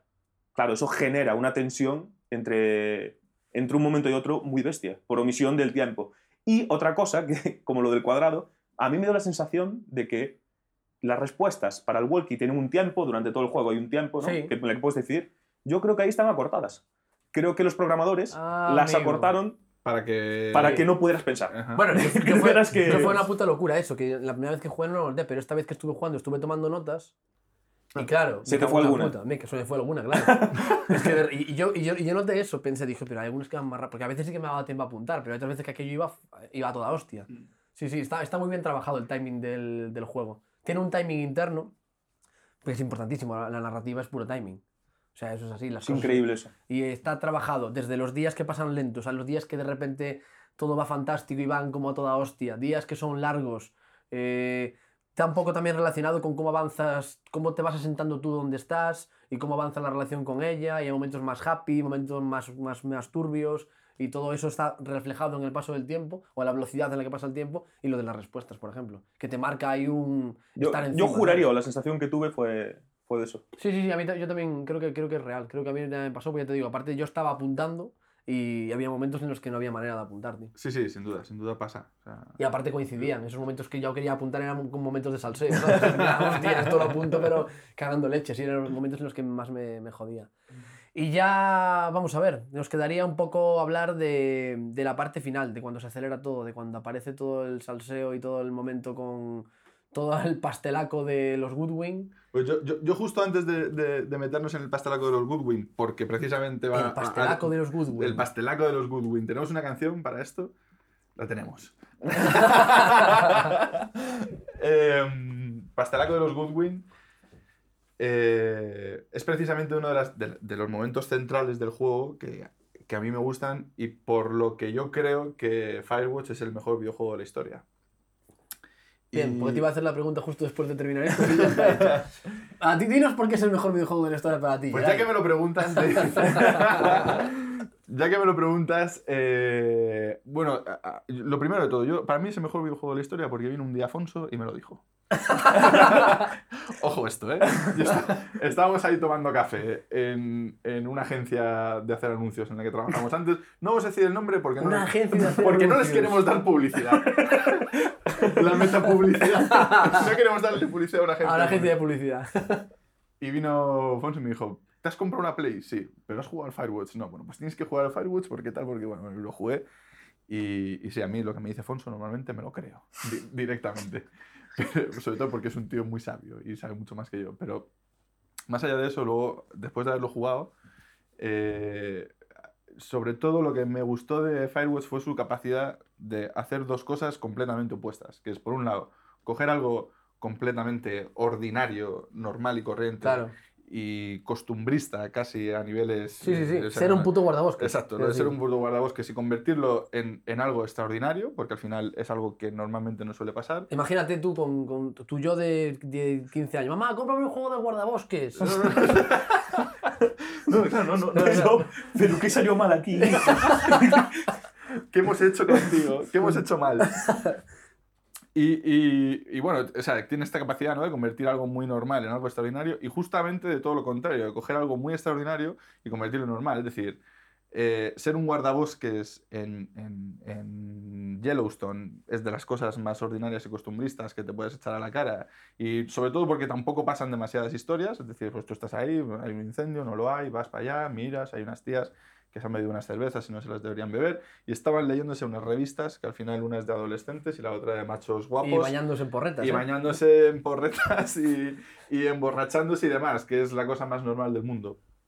Pero por otro lado, ojo, que es que eres un guardabosques que empezó enfrentándose a unas adolescentes que estaban tirando fuegos artificiales y, y de repente te has metido en una movida que tiene que ver con una conspiración acerca de qué coño está haciendo el gobierno conmigo, conmigo el señor Henry, que me están haciendo escuchas y que hay aquí todo un operativo montado para escuchar lo que yo estoy hablando con alguien con unos fines que ninguno sabemos aquí eh, para qué son, con aparatos de todo tipo, con tecnología puntera para ser los 80, Sí, sí, sí. que, que son maquinaria y, y tomas de notas y demás, es capaz de meterte en esa conspiración, de hacerte creer que tu vida como guardabosques puede, puede ser mucho más emocionante de lo que a priori debería ser, Sí, sí. para luego terminar contándote que no, tío, que no, que esto es lo más normal, ¿sabes? Que al final ni hay nadie escuchándote porque haya un plan malvado detrás, ni todo esto es para una conspiración que tiene que ver con el gobierno, ni sois tan importantes. Al final esto va de... Somos un... un- so- soy un tío que lo que necesita es saber por dónde estáis para que no me encontréis eh, y, y- y que me dejéis en paz en la mayor, o sea, en la mayor cantidad de tiempo posible porque yo al final estoy aquí con mi movida y es que mi hijo está muerto y el único que lo sabe soy yo.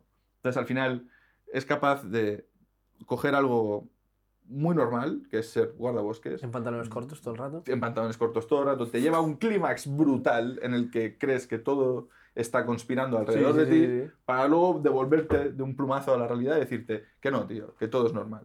Y en sí es muy extraordinario.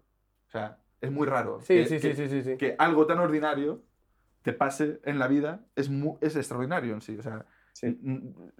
le, le contaba antes a Afonso, eh, hablamos de costumbrismo porque es cierto que la historia es bastante costumbrista, pero yo tampoco estoy tan acostumbrado a encontrarme una historia de estas No, claro, características. claro, totalmente. Pero la historia entra dentro de lo que podría llegar a pasar. No, tú imagínate ese hombre volviendo, volviendo a su realidad Dice, y a quién le cuento esto. Claro, sí, es el verano de tu vida, eso seguro. Exacto, es el verano de tu vida. Claro. Pero yo creo que Firewatch además tiene una cosa muy especial, que es que entiende que lo ordinario es terrorífico.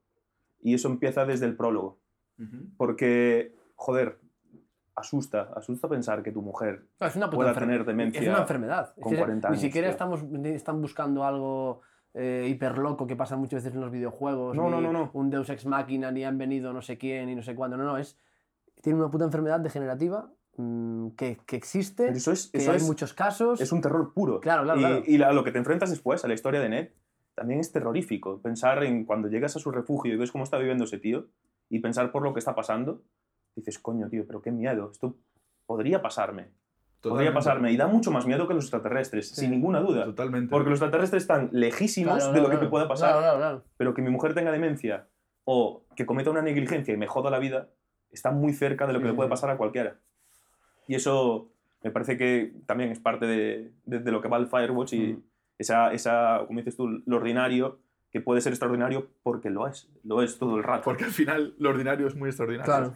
A mí una cosa, a mí la parte, aparte de que casi todo lo que... O sea, casi todo lo que habéis comentado vosotros es exactamente lo que, lo que a mí me pasa con este juego. Y me parece que a veces he hecho unos análisis bastante más eh, ricos de lo que yo podría hacerlo. De hecho, No, ahora no. me gusta más el juego, ahora desde hace, desde hace una hora, me gusta todavía más el juego. Yo sí que hay una cosa que quiero comentar de por qué, aparte de lo que vosotros habéis, además de lo que habéis comentado vosotros, que por qué para mí es un juego que me ha marcado para siempre. Y, y no es tanto por lo que ocurría en el juego, sino cuando estaba jugando, sino por lo que ocurría cuando no estaba jugando.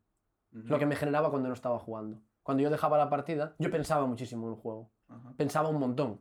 De hecho, sobre todo la primera vez que lo jugué. Porque la primera vez que lo jugué, ya lo comenté antes, la relación con Delilah era bastante motivadora. O sea, podríamos, podríamos decir que, que mirabas a Andrea de otra manera.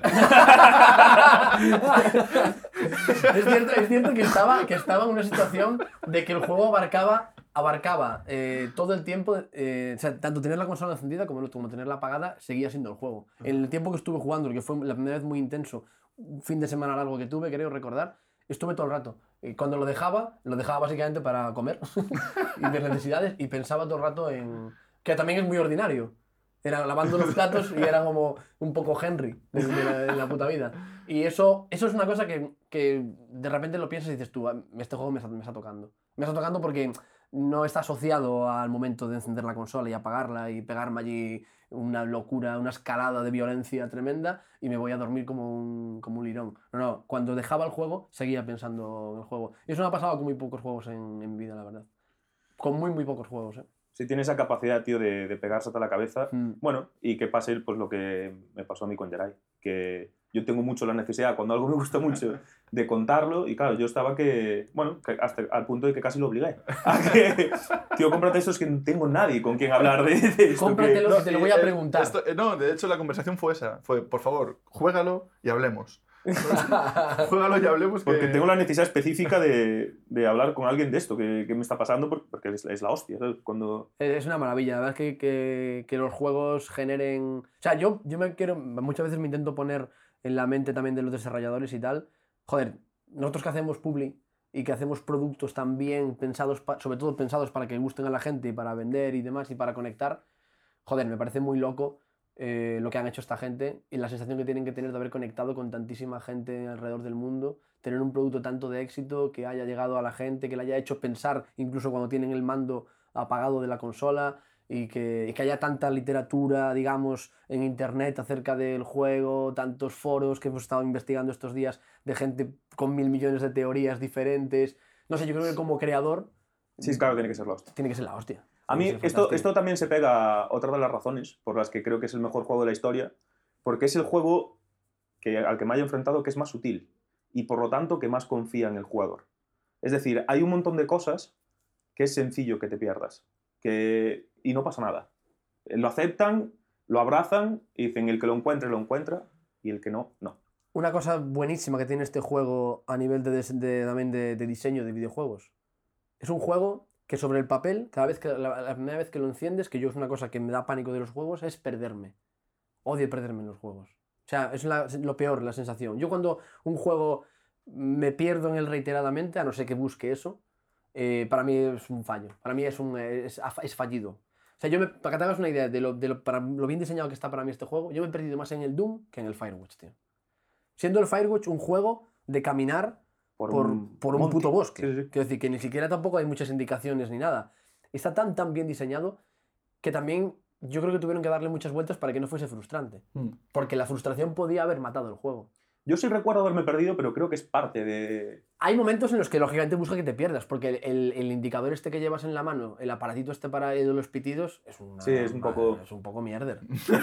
Hostia, es que pita, gira sobre. O sea, yo. Pero creo que en ese momento busca que te pierdas, porque lo que hace es que hace crecer la bola de a ver qué cojones estás buscando. Sí, hay que comentar, comentar que precisamente es uno de esos juegos en los que eh, no se puede señalar un punto en el mapa y hay un indicador que te va llevando, sino que dónde quieres ir, míralo en el mapa, Sí, sí, sí. sí. está al norte, al sur, al este o al oeste, más o menos tienes una brújula, Ah. ve, ve siguiéndola. Ajá. De hecho, el mapa pasa a ser un, casi un protagonista más del juego, porque en función de cuando vamos encontrando otros mapas en las localizaciones, puedes ir copiando Sí. los, los, la- los apuntes de otros vigilantes que estuvieron ahí antes que tú, y el mapa va cambiando, pero va cambiando de una forma física. Por ejemplo, Henry, cuando le mandan ir a un sitio, lo marca con boli, cuando vas a ese sitio, ese boli no desaparece. En la siguiente vez que, que vayas a usar ese, ese mapa, eso sigue estando ahí y tienes que saber que tienes que ir a otro sitio. Que quizá lo haya marcado con otra cosa o con lo mismo, pero eso se queda marcado. Hay anotaciones debajo de, de canti- alguno de los nombres. de- cantidad de referencias a los propios desarrolladores del juego. Sí, el hay- mapa como, Sí, sí, sí. como una especie de lienzo de easter eggs para meter ahí referencias a juegos anteriores. Y hay otra cosa, por ejemplo, un detallito muy sutil, que de esas cosas que decía que son, son sutiles, como lo del mapa, que si te metes a verlo o si te metes a ver los otros, hay anotaciones con los nombres de los, de los desarrolladores y todo esto. Otra de las cosas que me encanta es cuando, cuando pasas por la charca, esa pork spawn, se llama, Sí. como la, la charca porcina o la charca de Ujú. los cerdos, eh, tienes una conversación con Delilah que te dice algo así como que no está señalizado ese sitio porque continuamente la gente lo robaba. Como es tan gracioso el nombre, la gente lo, lo robaba. Y Hank apunta abajo de, de Pork Spawn, apunta un Lovely. De, qué, qué bonito el nombre que, que le pusieron a esto. Cuando vas a casa de Delilah, ella tiene la señal. La tiene escondida en, en una ¿Sí? esquina. Sí, sí, sí, sí. ¿No lo viste? No me fijado. Claro, claro. Ey, eh, la cabrona la robaba ella. ¿Qué- Entonces tenía, Sí, sí. tenía la señal guardada ahí en... Digo que por eso, a eso me refiero con que Firewatch confía profundamente en el jugador. Y no pasa nada. La experiencia no... Creo que entienden, so- creo que son muy conscientes de cómo funciona el proceso creativo. Y saben que el proceso creativo es dejar fuera cosas, principalmente. No poder contar todo lo que uno quería contar. Y aceptarlo y decir, habrá gente que llegue hasta aquí y habrá gente que llegue hasta un poco menos o hasta un poco más. Y hay un montón de detalles perdidos por ahí. Ahora podemos hablar un ratito, si queréis, de la historia de Ronnie Dave, que me parece la hostia. Está Ujú. escondido de repente. Entiendo que hay muchos jugadores a los que se les pasará por alto, a otros que no. Pero que, que es, es- es brillante eso. Y hay un montón de detalles como ese, así de pequeños, que están escondidos en, en el juego. O el- no, no sé si recordáis, pero se puede ver el zapato de, de Brian. Yo le hago una foto. Sí. Yo, me de hecho, me asomo. O sea, me asomo desde la cueva, veo una... ¿Es una Nike? Si no Sí, son unas Jordan 1. Son- sí, sí, Son unas. Jordan, Sí, sí, Falsas, o sea, además Sí. creo que es parte de... Bueno, de hecho, to- todas las aparecen cantidad de referencias a marcas también durante todo el juego y en todas lo que es la crema de cacahuete beef le cambian la B por la J. Sí, sí, es verdad, es Eh, verdad. O sea, o sea, como cantidad de, de Hacen como un juego de logos. Exacto. Dungeons and Dragons es Wizards and no sé qué, pero con la misma tipografía de Dungeons and Dragons.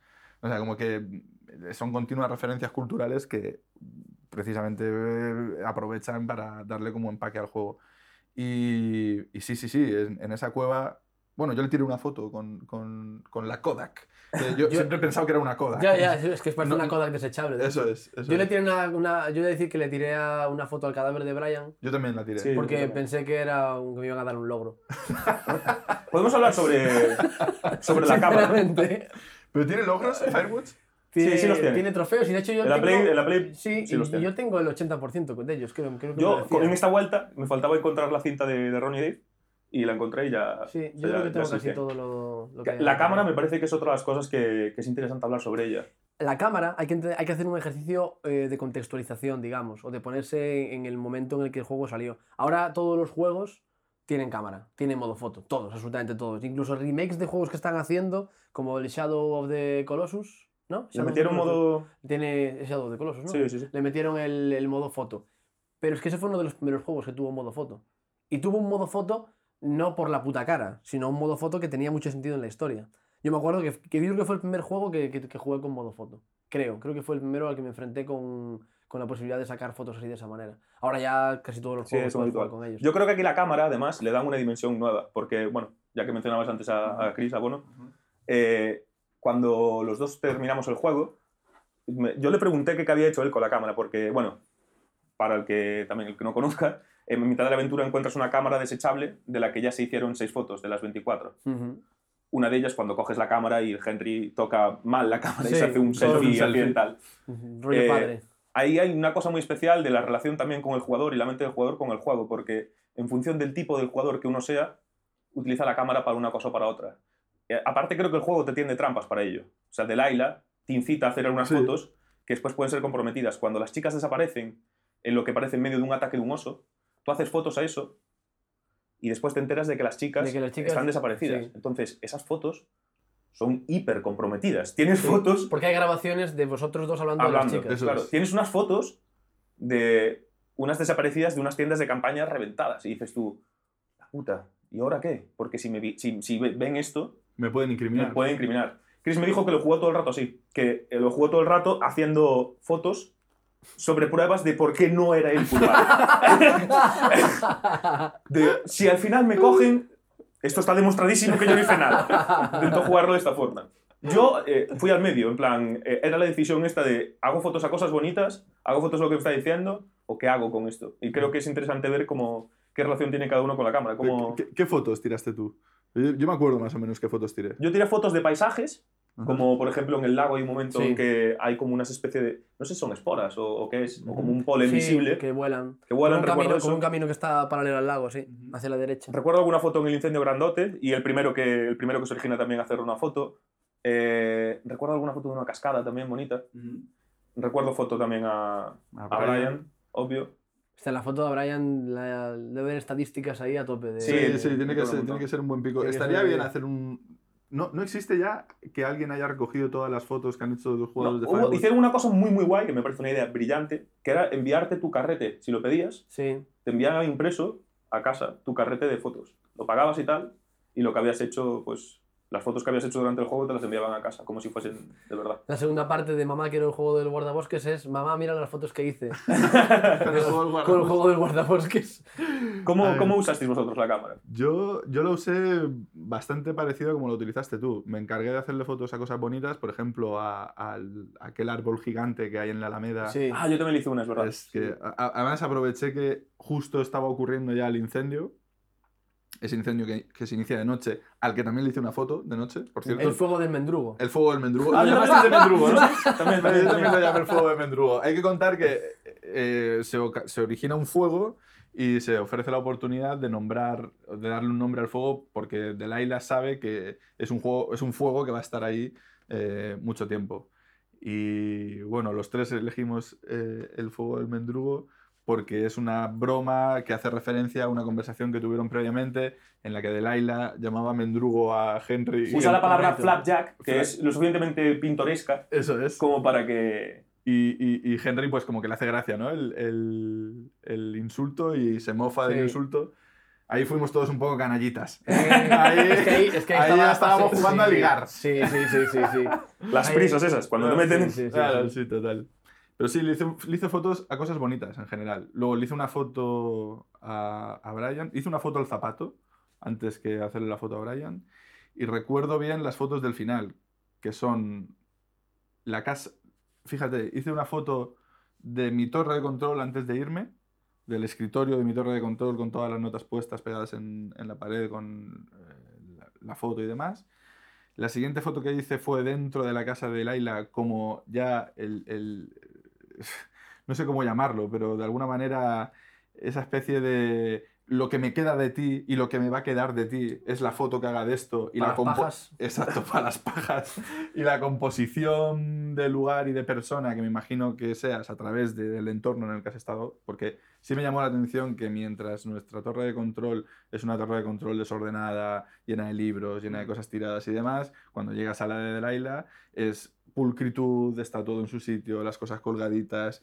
Ella no habla por un walkie, ella habla, Tiene una radio de ella habla, estación. habla por unos cascos con el Sí, que tú te tienes que poner los cascos cuando llegas allí. eh, exacto, entonces como que la sensación es no solamente de orden, sino de que también esa tía lleva ahí el suficiente tiempo como para tener manejada la situación, que en el fondo la ha manejado de puta madre, que esa es otra. O sea, si hay alguien que sale bien parada de todo esto, si hay alguien que consigue lavarse las manos, que consigue no pringarse ni a nivel físico, ni a nivel legal, ni a nivel emocional, es o sea, De hecho, perdón que te pare, pero una de las últimas frases que escuchas de Delilah, por lo menos de las líneas de diálogo que escogí yo, y que me parece que hablan muchísimo sobre el personaje, es, le dice a Henry que debería reunirse con Julia, Total. Mm. Sí, sí. y le dice que haga eso, y dice Henry, pero ¿qué puedo hacer yo por ella? Hijo, Y dice, no, no puedes hacer nada quizá, pero como mínimo lo que deberías eh, intentar hacer es minimizar daños. Exacto. Y me parece que el personaje de Delilah va solo sobre eso, Ajá. minimizar daños. Ella piensa todo el rato que esquivando sus responsabilidades y haciendo cosas que no debería hacer o que sí que debería hacer, lo que está haciendo es reducir al máximo ese perjuicio que pueda tener sobre ella las cosas de Sí, es, que pasan en su vida. es, es un ejercicio de cálculo constante por parte de Laila. Yo la odio. A mí me. A mí me esta segunda partida la, la odié. La vi venir. La vi ya venir. ¿Qué os iba a decir? Para ir un poco viendo. Cerrando. Cerrando sacos aquí. Eh, hablamos un poquito del caso de los Woodwing. Hacemos una pausa ya para ir a la última parte de, para enfrentarnos a la última parte del- de este primer podcast nuestro. Venga, Vale. ¿Quién quiere comentar los de los, lo de los Woodwing? Lo de los problemas en casa. Pero eh, es claro, es que afrontar el problema de los Goodwin es, es- es entrar, es entrar desde muy arriba. O sea, ¿desde dónde empezamos con el problema de los Goodwin? Eh, ¿que ¿Contamos qué pasó con los Goodwin? A ver, sí, sí, yo sobre todo eh, me centraba más en que ahora mismo a nivel narrativo, a nivel estructural, estamos en la parte final del juego y estamos en la parte final en la que también la historia de los Woodwing se nos revela adelante, ¿no? Exacto, o sea, yo creo de hecho que el- la historia de los Goodwin nos enfrentamos de lleno a la historia de los Goodwin cuando estamos encarando la, la parte final del videojuego, pero es algo que ha estado conduciendo y que ha estado presente durante todo el videojuego, o sea, durante, to- durante todo el guion, por así decirlo, del juego. totalmente de acuerdo, tío. Desde la torre que hay objetos de, de Brian Sí, sí, sí, eh, repartidos por ahí. Otra vez esa parte sutil del juego en la que nos habla Exacto, o sea, al final eh, lo que ocurre en todo el juego y hay tramas, como decía anteriormente, o sea, yo creo que narrativamente hay tres, tres, tres tramas. Está por un lado la trama con las adolescentes, que te conduce a algunas cosas. Por otro lado está la trama de la relación de Henry con Delilah, que bueno, es algo que está ahí. Que están, que están los Men in Black metidos en medio. Pero sobre todo lo que está pasando es que ambas están en diferentes momentos eh, del juego interfiriendo en la trama principal, que es este hombre, Goodwin, se está dando cuenta de que por H o por B, por situaciones y por cosas que están ocurriendo de manera casi fortuita durante todo el juego, a él se le va a descubrir el chiringuito. Pero una pregunta que os iba a hacer, porque esto, sinceramente, que tampoco quiero decir que... Sé sinceros, ¿a vosotros os resultó interesante la, la historia de los Goodwin? A mí mucho, tío. ¿Sí? Sí, ¿De a mí verdad? sí. A mí sí. A mí me pareció que tiene que estar y que está muy bien llevada y que es- lógicamente tiene que haber algo así. Tampoco puede ser que, que se carguen por completo. Al final los guiones tienen que tener unas ciertas normas y, y cumplir, ¿no? Para hacer avanzar la historia, para generar, determinado, generar giros y demás.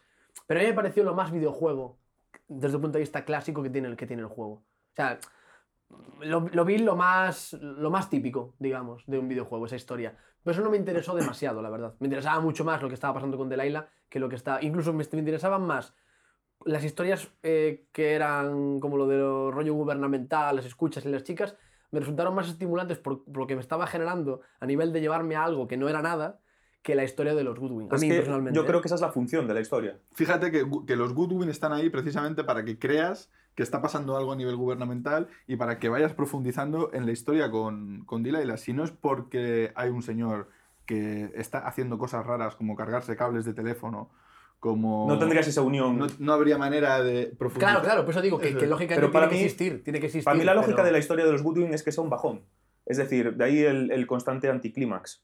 Eh, tiene que existir para devolverte a la realidad. Claro. Y darte cuenta que las historias que ocurren en la realidad eh, son tan pequeñas como interesantes, porque a mí sí que me parece interesante. Me parece, de hecho, especialmente interesante cuando llegas a la guarida de Ned y ves cómo vivía.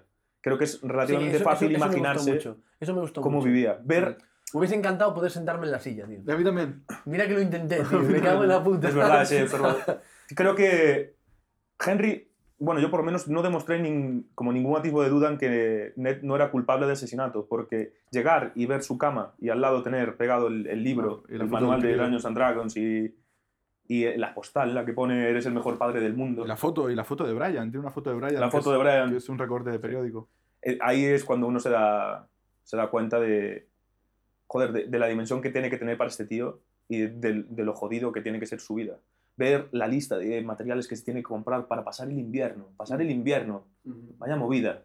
Estar solo en una cueva intentando Sí. pasar un Sí, invierno. aparte menciona que los inviernos son jodidos. Total. Y luego hay una cosa. la, última, perdón, ¿eh? la última cosa de la lista es coger peso. Dice, Sí. necesito coger 5 kilos Sí, para sí, sí, pasar sí. este invierno. Mm. Qué locura. Luego hay una cosa muy bonita que ocurre con. con ¿Es Dave? ¿El padre? ¿Es Dave Goodwin? Ned. Ned. ¿Es Ned? Vale. ¿Quién era Dave? Me lo estoy inventando. No. Dave es uno de los vigilantes Ah, es de, la- verdad, eso es. de Ronnie Dave. Eso es, Ronnie Dave. Eh, bueno, una, una cosa muy bonita que ocurre con, con- con el padre, que al final, de alguna manera, tendemos a culpabilizar al padre por un poco lo que vamos descubriendo que va diciendo el, el hijo, ¿no? El hijo, de- son cartas en las que dice, oye, he dejado aquí esta mochila llena de cuerdas porque mi padre me obliga a escalar y, Sí. yo, y yo no quiero, pero no quiero que las pierda. No quiero- o, o no, pero- o sea, lo he dejado aquí porque no quiero escalar. O me he encontrado estos pitones que utilizo para, para meter en grietas, pero les he, he hecho creer que los ha perdido, pero en realidad no quiero que los pierda. Qué bien trabajado está eso, porque la relación de padres y hijos eh, con ese tipo de cosas que le gustan a los padres y que también le tienen que gustar a los hijos, pero a veces no ocurre, está muy bien trabajado. Es que está trabajado. Yo no sé si es que, que conmigo conecta con toda mi puta vida, porque mi padre quería que pescase. Y soy un pescador lamentable, no he pescado nunca nada en mi vida. Y tuve licencia de pesca durante cinco años. Porque mi padre sacaba la de los dos y venía, mira, tengo aquí tu licencia de pesca. Y yo en plan, oh, qué bien. Qué bien, otra vez. Ahí, ahí, Otro Pero, año. pero está, de verdad, para mí está muy bien llevado. en la cualidad de Brian, no lo de Ned, también se dan algún detalle, porque va en los dos sentidos. No solo van los detalles del niño, sino que también hacen algún apunte sobre el tipo de padre que es Ned. En la postal que Brian escribe a su vecino, pidiéndole perdón porque no le puede cortar el césped ese verano, porque está en, Ajá.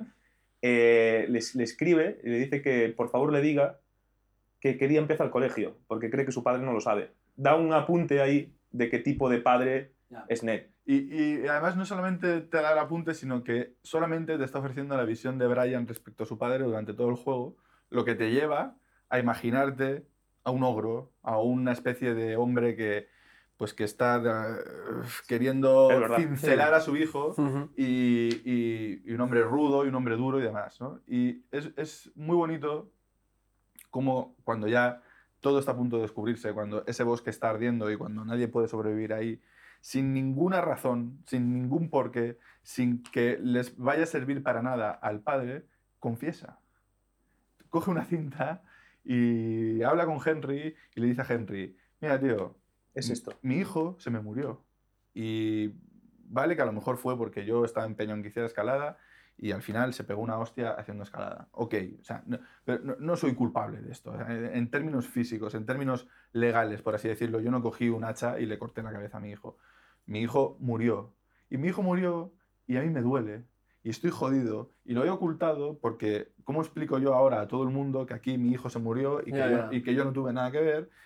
Y en realidad, Henry, yo no tengo por qué estar haciendo esto, porque el bosque se va a comer todo lo que me incrimine. sí, sí, sí. Todo, o sea, mi cabaña se va a ir a la mierda, mis cartas se van a ir a la mierda, mis huellas, todo lo que, todo lo que hay aquí que me relaciona con este lugar va a desaparecer.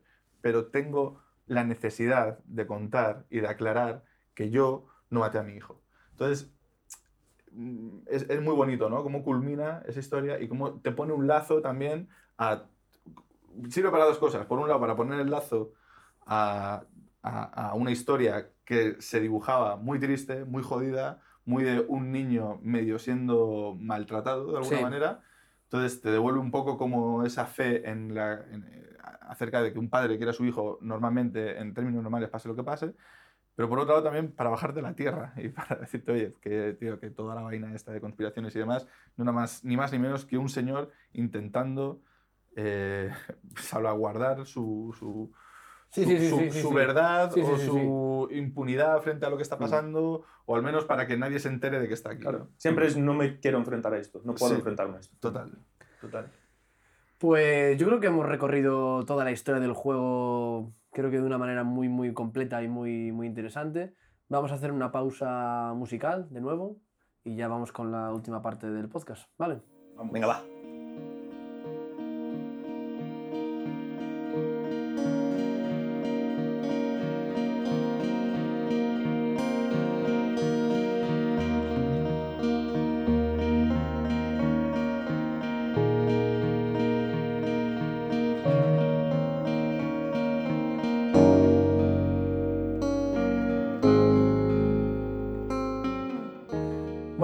Después de escuchar otra pieza más digamos, de la banda sonora de, de Firewatch, vamos con la parte final de... Precisamente como venimos de la banda sonora, igual creo que podría ser muy interesante dedicar unos minutos a, a hablar del sonido en Firewatch, que es algo, por lo menos, bastante, bastante diferenciador del juego, creo. El tratamiento que hacen del sonido, tanto del uso de la música como del sonido ambiental, creo que es algo que sobre todo en, el segundo, en la segunda vez que lo jugué, eh, noté con, con mayor presencia, ¿no? Cómo está tratado, cómo, cómo, cómo está llevado esa parte de ahí. Creo que lo que comentábamos ahora mientras escuchábamos la, la pieza musical que acabamos de escuchar, estamos muy acostumbrados a que las bandas sonoras estén en los juegos todo el rato muy presentes, ¿no? Y la música esté muy presente. Aquí está muy bien tratado y creo que también está muy bien tratado el tema del sonido, del sonido, del silencio, porque lo que hace es que te ayuda a pensar. Esto es un juego muy de pensar, es un juego de andar y de pensar, es un juego que sucede sobre todo dentro de ti, dentro de la cabeza del personaje de Henry, dentro de ti como jugador. Y esa parte toda en la que el sonido del propio bosque es lo que está pasando, que creo que podría ser perfectamente el 80% del juego, Sí, sí. eh, es lo que hace que, que todavía sea algo más intimista, ¿no? Creo que, que esa parte es interesante. No sé qué, si queréis comentar, aportar. De hecho, a mí me parece muy interesante el, el uso del viento. Cualquier persona que se haya subido un monte sabe que cuando estás arriba se escucha el viento. De repente el viento tiene una presencia de verdad y lo sientes en las orejas. Hmm. Y eso siempre ayuda como a, a casi a aislarte y a escucharte por dentro, como cuando uno mete la cabeza debajo del agua y parece que puede escuchar mejor lo que está pensando. ¿Sabes? Una cosa que me pasaba muy a menudo en el juego, ahora que estabas comentando esto, y que, que, que también demuestra un poco cómo estaba enchufado con la relación con Delilah. Ac- Accioné el botón del walkie un infinidad de veces sin poder hablar, pero quería hablar. Bueno, eh, es increíble que estés hablando de esto porque lo, lo pensé muchísimo. O sea, Quiero hablar todo el rato. sí, que no- Y no, no, no, y no, no funcionaba, tío. De hecho, yo, yo, yo solamente, hostia yo solamente no es que quisiera hablar, sino que tenía muy claro lo que le iba a decir. en serio, o sea, había momentos en los que me apetecía llamar a Delilah y decirle, oye Delilah, una cosa, tú para hervir arroz le pones un trozo de cebolla o lo haces a pelo directamente.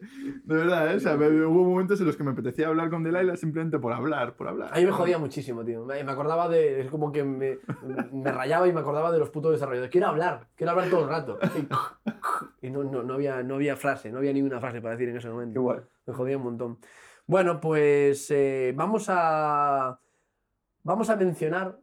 eh, en esta parte final del podcast, vamos a dedicarnos un poquito a hablar de, de manera lateral eh, de, otras, de otras películas, libros, otros videojuegos o, o lo que sea que, que nos han venido a la cabeza jugando a, jugando a Firewatch. Que creo que es un juego eh, muy cercano, bueno, hay muchos juegos cinematográficos, no es el único, pero es un juego muy cinematográfico y también creo que es un juego muy cercano a la literatura. Está muy bien escrito. Básicamente todo, el, todo ese tiempo es leer y hablar y decir y responder. Con lo cual, si queréis, eh, si queréis arranco yo, Sí, Vale, sí, sí. vale, sí, sí, sí. que, que sí que me vino a la cabeza. A mí me pasó una cosa muy curiosa y estuve, he de reconocer que me monté durante unos días mi propia, mi propia teoría eh, y me empeñé en poder defenderla y no he sido capaz de defenderla. Venga, Pero a a Vamos a intentar rescatarla, Vamos a rescatarla, sí. Yo me puse el juego, a mí el personaje de Henry me parece Tom Hanks. La voz de Henry es la puta voz de Tom Hanks. Y no creo que sea una cosa escogida al azar. Es Bueno. que es igual que la puta voz de Tom Hanks, pero es que después cuando le llama Hank, yo ya me volví loco. Digo, ¿qué, che, eh, eh, eh, ¿qué hay aquí? ¿Qué hay aquí? Estuve rascando por internet y ni de coña. Y a mí me llama muchísimo a Náufrago también. Ajá. Me, llego- me lleva un poco, no es igual que Náufrago, pero sí que me lleva a, a imaginarme ese bosque como una especie de isla en ninguna parte. ¿sabes? Lo es, lo es. Me pasa, me pasa eso.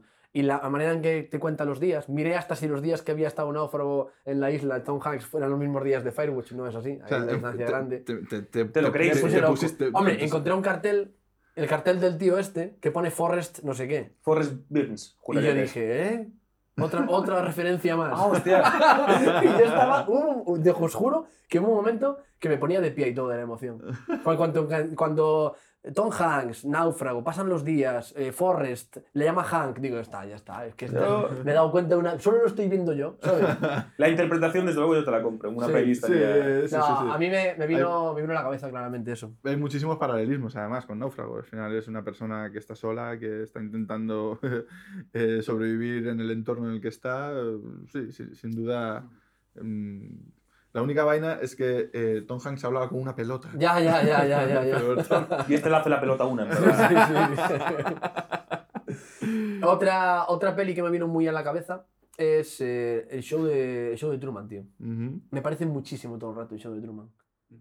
Por la conspiración. Esa ¿no? sensación de, que, de que tú estás en el centro de algo, que te han puesto ahí, que te han contratado. Ella al principio te dice, ah, otro más. ¿Qué historia, qué historia oculta Sí, de hecho- de hecho- ¿Qué- ¿De dónde vienes? Como en plan, como que parece que eres un... Se fue uno y reemplazan por otro exactamente igual, que buscan a taraos. Le dice, buscan a gente... creo, que re- creo que recuerdo, dice, eh, ¿cuál, es, ¿cuál es tu motivo? Creo Claro, que pregunta claro, exactamente. y correcto. dice, todas las personas que vienen aquí vienen para huir de algo. Claro. Que es un poco también lo que hablábamos de antes. Es una la, primera conversación con Delilah, literal, te pregunta, ¿de qué te estás escapando para sí, estar aquí? Sí, sí, sí. Entonces me, me- tenía todo pinta de experimento, de estar todo un poco orquestado y de experimento y me recordaba un poco al show de Truman, simplemente porque me vino a la cabeza. Y después hay otra película que muy poca gente habrá visto y que a lo mejor puede resultar poco atractiva, pero que es una película que a mí me encanta y que aprovecho para recomendarla, que no sé si la habéis visto, que es Amor y otras drogas, No, no la vi. Protagonizada por Jake Gyllenhaal y por Anne Hathaway. Es una película que yo. Yo soy. Yo de reconocerme que soy muy fan de las comedias románticas clásicas. Me gustan mucho. Hoy en día es muy complicado encontrar comedias románticas como las de antes. Eh, y esta es una película del año. es- tiene como 8, años, 10 años más o menos. Y es una comedia romántica muy bien montada que gira en torno a un suceso histórico, un contexto histórico real, que es. Va sobre el mundo de las farmacéuticas cuando se inventó la Viagra la lucha que había entre las dos principales farmacéuticas eh, a finales de los 90 y va de la historia de un visitador médico que es Jake Gyllenhaal y su novia, es Anne Hathaway, enferma con 30 años de, mm, de Parkinson, prematuramente, en plan, sin ningún tipo de, de sentido. Entonces, claro, esto me recuerda mucho a lo de. Ella, es- ella es joven, son una pareja de éxito, lo tienen todo, pero ella de repente tiene una enfermedad degenerativa Qué bestia. que no le debería de, de ocurrir. Y tiene un paralelismo con Julia eh, y sobre todo me parece que es una película a reivindicar. A mí me parece una película a reivindicar. Yo lo recomiendo y si no la conocéis, tiene ese aura desde el cartel al título, a tal, a, madre mía, eh, mm, Multicine Antena 3. Pero yo os digo que hay, hay algo muy interesante ahí. Yo lo O sea veré. que mirároslo. Sí, la veremos, seguro. Esas son mis recomendaciones por mi parte. ¿Tú qué, Alfonso? ¿Qué ves? Yo más que una recomendación es eh, lo que me gustaría o cómo me gustaría eh, haberlo trasladado o si en vez de encontrarlo en un videojuego me lo hubiese encontrado en otro medio. Creo que Firewatch es especialmente brillante por ser un videojuego y porque las características de darte tiempo para pensar y este tipo de cosas que hay dentro del juego o todo lo que ocurre dentro de ti son solo propias quizá del mundo del videojuego a esos niveles. Eh, pero creo que también hay gran parte de, gran parte de la gracia de Firewatch es la gestión de la expectativa y de conocer a la persona que está detrás, leyendo eso o jugando eso. ¿no? Creo que gran parte del juego es, sé cómo piensas como jugador, sé que estás acostumbrado a, a grandes historias, sé que estás acostumbrado también a cierto tipo de historias en los videojuegos y voy a jugar con tus expectativas para darte los dientes, básicamente, y que al final sea todo lo contrario. Entonces, el pensamiento para mí detrás de esto es, ¿quién podría trasladar esto, esta sensación de sé lo que vas a hacer para que me pudiera engañar y que creo que tiene la capacidad para hacerlo?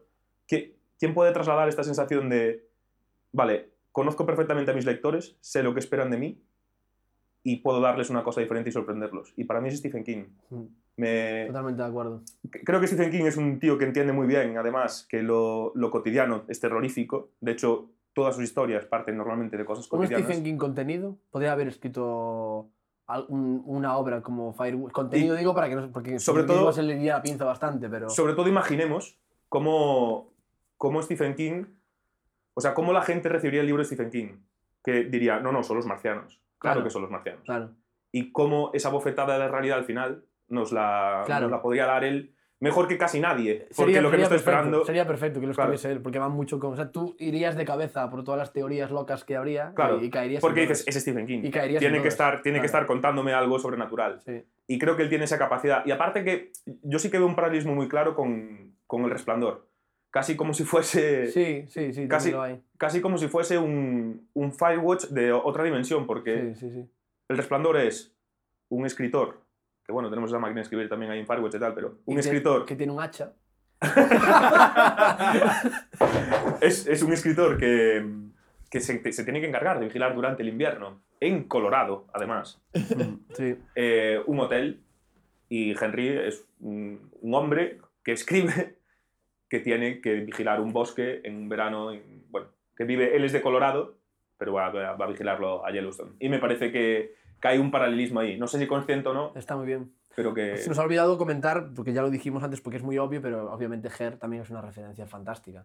sí, sí. Sí, total, total. Ger Me, me es- acabas, me acabas de reventar. Ah, vale, perdón, perdón, perdón. no, pero sí, perdón. pero sí. No, Perdón, total, perdón. Ger- No, es eso. De hecho, antes hablábamos, ¿quién dirigiría esto si fuese una película? Habría que hacer la película de... Es que Her ya está ahí, ¿sabes? Sí, total. No, Ger está ahí, sobre todo, mm, y y es, es un paralelismo claro en cuanto al tipo de relación que tiene eh, una persona que es- estamos segurísimos que es de carne y hueso con una persona que, bueno, Que podría, no, que no hemos visto nunca. que podría serlo o podría no serlo. Ya. O sea, Delilah podría ser fácilmente un, un ejercicio de inteligencia artificial muy, muy, Del gobierno. muy prematuro del gobierno. eh, Aparte, Delilah tiene un nombre que huele a cambio de sexo.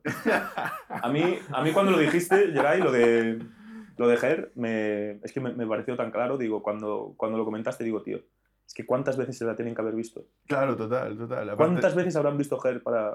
Sobre todo por lo complicado. Pero hay mucha distancia... Voy a, voy a, voy a chequearlo un momento. Seguid, seguid comentando, porque eso sí que es un melón muy interesante. Sí, ¿no? y sobre todo eh, por, por- por lo complicado que debe ser crear una historia basada solamente en diálogos entre dos personas que no se ven.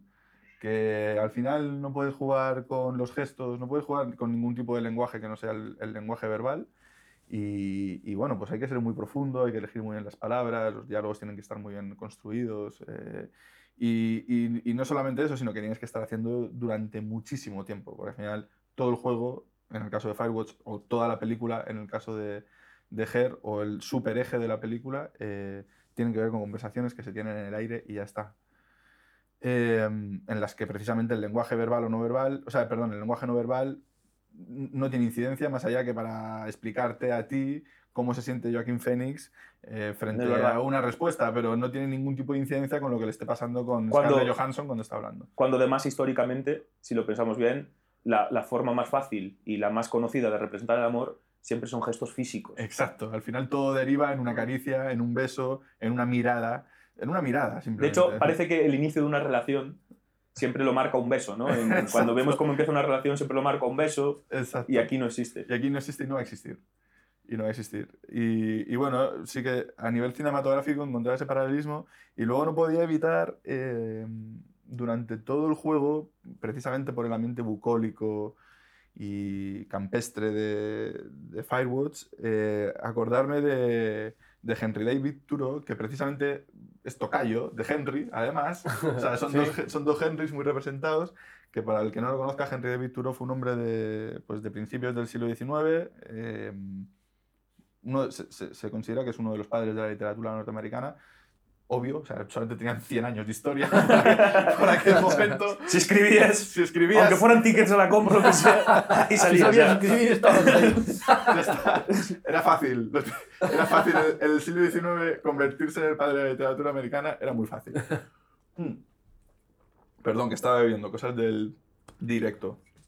Eh, y bueno, Henry David Thoreau era un tío que, que, no sé, si- les contaba antes a los chavales que no tengo muy claro si era un señor que escribía que le gustaba mucho el campo o era un señor de campo que le gustaba mucho escribir, pero en cualquier, sí, en cualquier caso, en el año 45, después de, de mucha lectura, el tipo era medio anárquico y medio naturalista y era agrimen- se dedicaba a la, a la agrimensura, que es una movida que ya no existe, que tiene que ver con la topografía, es decir, estaba muy relacionado con la naturaleza.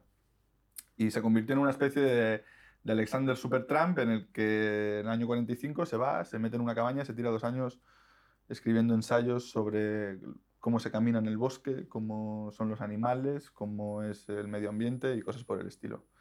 Y bueno, mm, investigando un poco, resulta que en una de, los, de las cajas de suministro precisamente hay una referencia que, que voy a leer, lo tengo aquí apuntado porque es una frase que se, una frase que se atribuye a Henry David Thoreau que viene a decir algo así como mm, el mundo no es otra cosa que un canvas para nuestra imaginación, que es precisamente de lo que va el juego.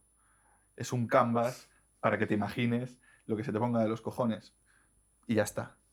Entonces, bueno, me gustó encontrar una Muy bien referencia. Sí, no, me gustó, me gustó encontrar una Sí, sí. referencia precisamente al autor que estuve teniendo en, en- en la cabeza todo el rato. O sea, Así lo que, sí. tú, lo que yo no conseguí con Tom Hanks, tú lo has conseguido con... Sí, sí, sí, sí, sí, Me cago sí. en mi puta Te pintó la cabeza. cara ahí con. De hecho, parece bastante claro, yo no había caído siquiera, no sé por qué, pero que se llame Henry es probablemente. Sí, sí, sí, sí, yo creo que- posiblemente, Yo creo posiblemente. que tiene un punto ahí. Con, Sí, sí, sí. sí. Un- Tiene un fondo literario tremendo. Una cosita más y lanzo una pregunta que... Un tema solo antes de que se nos vaya mucho el hilo. Yo estaba mirando. Camposanto, el estudio, se fundó el mismo año que se estrenó Her. Fíjate. Con lo cual, yo creo que sí que pudieron ir muy en paralelo. Digo, porque a lo mejor, si el desarrollo del videojuego estaba muy avanzado, Muy avanzado cuando cuando la película se estrenó, no creo que, dijesen, "Shh, quietos, que hay que. Pero sí que pudieron ir muy de la mano, ¿eh? A mí me parece demasiado, demasiado pegado como para Sí. que por lo menos Sí, no haya sí, sido... Nos hayan Totalmente, fijado sí, un totalmente, poquito, sí, total. Una, una última cosa ya, que es una pregunta que lanzo, porque yo sí que no encontré la forma. Eh, de- hay un montón de libros en Firewatch, de hecho, no sé si os fijasteis, pero están numerados. No existen esos libros. Claro, claro, No claro, existen sí, sí. esos libros, Son- de ahí, de ahí- viene lo que... Son, es- son de un escritor ficticio Ajá. que se llama Richard Sturgeon, creo recordar, Ajá. y van numerados del 1 al 10 Sí. en los títulos. No es que tengan un número en la portada, sino que se llama Una muerte, eh, dos personas perdidas. Es constantemente así, ¿no?